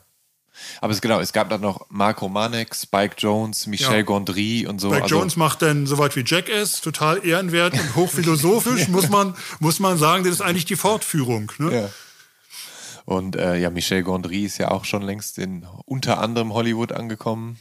Ja. Und Marco Manek hat äh, ja auch schon ich glaube, One Hour Photo mit Robin Williams, dieser Psychothriller, mhm. war, so, glaube ich, sein Langfilmdebüt und ja. da sind ja noch ein paar gefolgt. Aber das war natürlich dann damals alles so äh, Regie-Stars, was so Videos angeht. Haben dir damals die Chancen oder die Vision oder das Budget gefehlt, auch in diese Liga vorzudringen? Weil du hattest ja also schon. Die Bands, die mich gefragt haben, hatten dieses hatten Geld nicht. Ja, genau, ja. Das, das, ist das Problem. Ja. Bei den Krupps da, da war schon viel Geld drin. Also ja. da, da weiß ich, dass ich ein Budget hatte, was für zwei meiner alten Spielfilme gereicht hat fast. Ja. Oder für anderthalb. Und das war echt, echt, äh, das war schon toll. Aber ja. es hat irgendwie auch einen Druck aufgebaut, ja. weil dann auch so eine Plattenfirma im Hintergrund ist und mit so einem Druck, das, sowas bin ich gar nicht gewöhnt. Ne? Das ja. heißt, das, hat zwar alles gut funktioniert, da, da, ist auch viel Geld übrig geblieben. Ich hatte selbst produziert, aber ich habe gemerkt, okay, das ist auch ein, ein, Druck, wenn da jetzt was schief geht, wenn das Super 8 Material oder das haben wir auf 16 mm gedreht, wenn da jetzt äh, ein äh, Negativschaden ist und so, dann bin ich derjenige, der dann dafür aufkommt.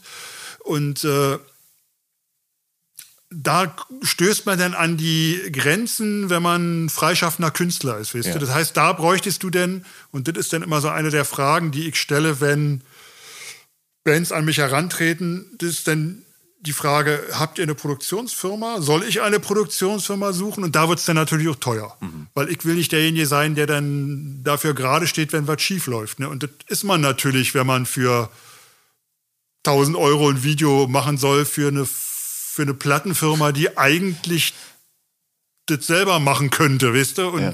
die dir nur das fertige Produkt abkaufen will. So läuft das ja dann in der Regel. Mhm. Ähm, Hast du Lieblingsmusikvideos, also Videos, die dich wirklich dann, die du gesehen hast und die dich nachhaltig begeistert haben?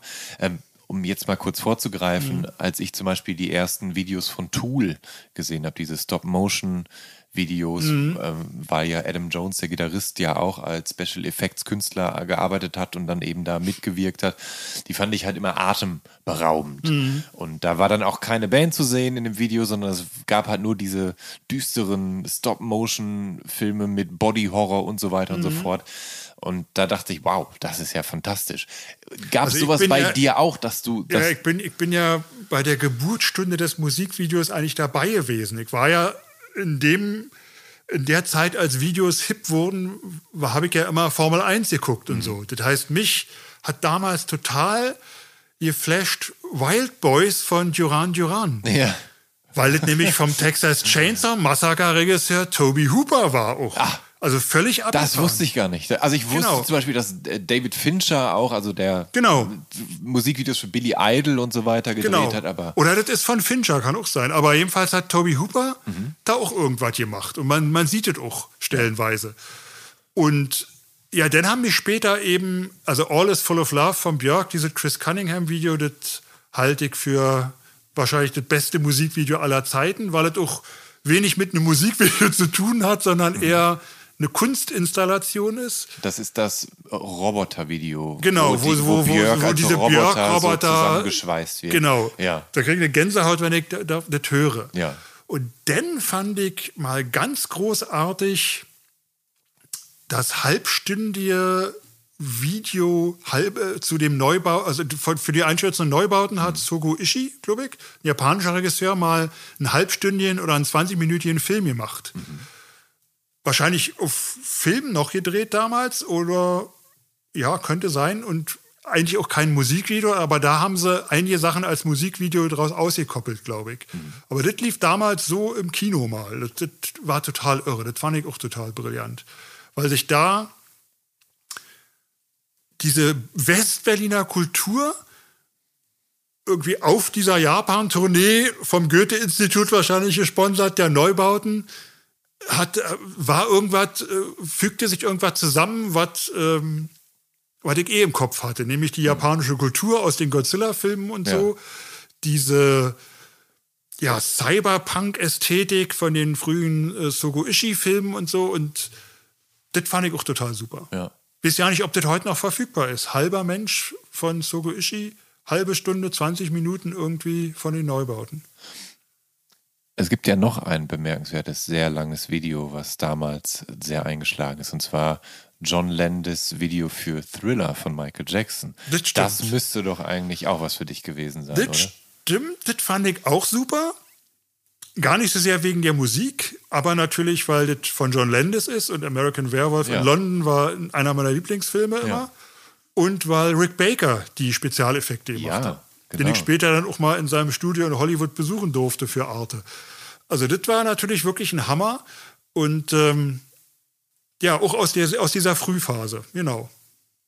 Ähm, wir haben ja schon mehrfach die äh, Ramones gesehen, äh, über die, die Ramones mhm. erwähnt und die hast du auch live gesehen und so. Und da gab es ja auch 1979 mit Rock'n'Roll High School äh, einen Film, der B-Movie-Fans äh, begeistert haben dürfte. Ähm, hatte der Film eine Bedeutung für dich, für den jungen Jörg Buttgereit? Ich meine, du warst ja noch recht jung, als der mhm. rauskam. Ich weiß nicht, wann du dann die Gelegenheit hattest, den dann auch zu sehen. Also ich habe den recht früh gesehen, weil der lief äh, tatsächlich äh, im Fernsehen als Zweiteiler im Kinderprogramm, Sonntagvormittags.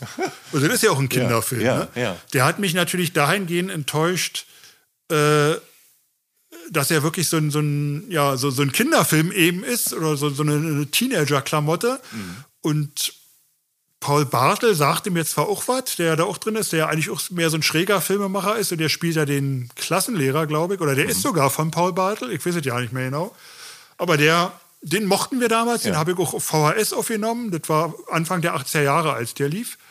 Und ähm, er hatte für mich immer, er war für mich immer so die, das war was für, für Hardrock der Kiss-Film Kiss in Attack of the Phantoms war, war Rock'n'Roll High School sozusagen für den Punkrock. Ja. Einerseits eine total charmante, missglückte äh, Filmklamotte, andererseits aber auch der Verrat an den Mainstream. Ne?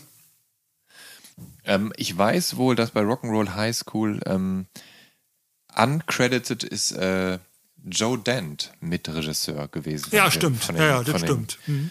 Gremlins. Ähm, Genau, aber ähm, du hast auf jeden Fall irgendwann proaktiv oder du hast auf jeden Fall irgendwann mehr für die Ramones gemacht. Denn im Mai 2005, da inszenierst du die deutsche Version des eigentlich australischen Ramones Musicals Gabba Gabba Hey im Berliner Columbia Club.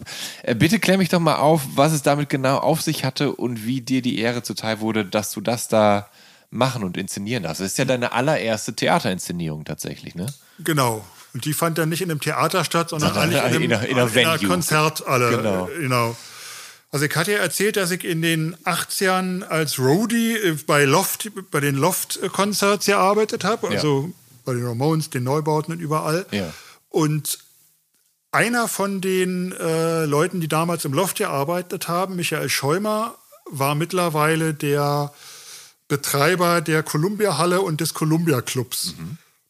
Und der fand die Idee super, dieses australische Video zu lizenzieren und kannte nur mich als Regisseur, glaube ich. Wirklich. Weil der wirklich aus der Musikbranche ist. Ja. Und der sagte nicht, hier komm, der Buttgereit von früher, der hatte auch jedes Fleischmann-Video und so gemacht oder, oder ja. konnte sich erinnern, dass ich noch Nekromantik und so gemacht hatte. Und der hat dann mich angerufen und gefragt, ob ich das nicht machen will. Und da habe ich halt laut gelacht und habe gesagt, ich habe keine Bühnenerfahrung und ich habe, ich hasse Musicals. Und da hat er gesagt, ja, er hasst auch Musicals und mit der Bühnenerfahrung, er würde mir eine Choreografin an die Seite stellen. Und dann hat er noch gesagt, dass sogar Johnny Ramone vorbeikommen würde, um das abzunehmen am Schluss.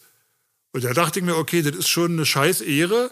Und das, selbst wenn ich das jetzt versaubeutel, würde ich mir das nicht, nicht verzeihen, wenn ich das nicht mache. Ja. Und dann habe ich es halt gemacht. Und ist Johnny Ramone vorbeigekommen? Nicht Johnny Ramone, äh, der äh, äh, Tommy, Tommy, Ramone, also der Schlagzeuger, ja, ja, der allererste, der ja. denn, als ich die live gesehen habe oder als ich live, als ich gearbeitet habe hier in Berlin für sie, da schon nicht mehr der Schlagzeuger war. Der hat ja irgendwann die, äh, ist das ja abgegeben worden an, an Marky, ne? Ja. Also der Schlagzeuger genau. war ja, war ja der Schleudersitz bei den Ramones, glaube ich immer. Ja, ja, ich äh, krieg's auch nicht ganz zusammen.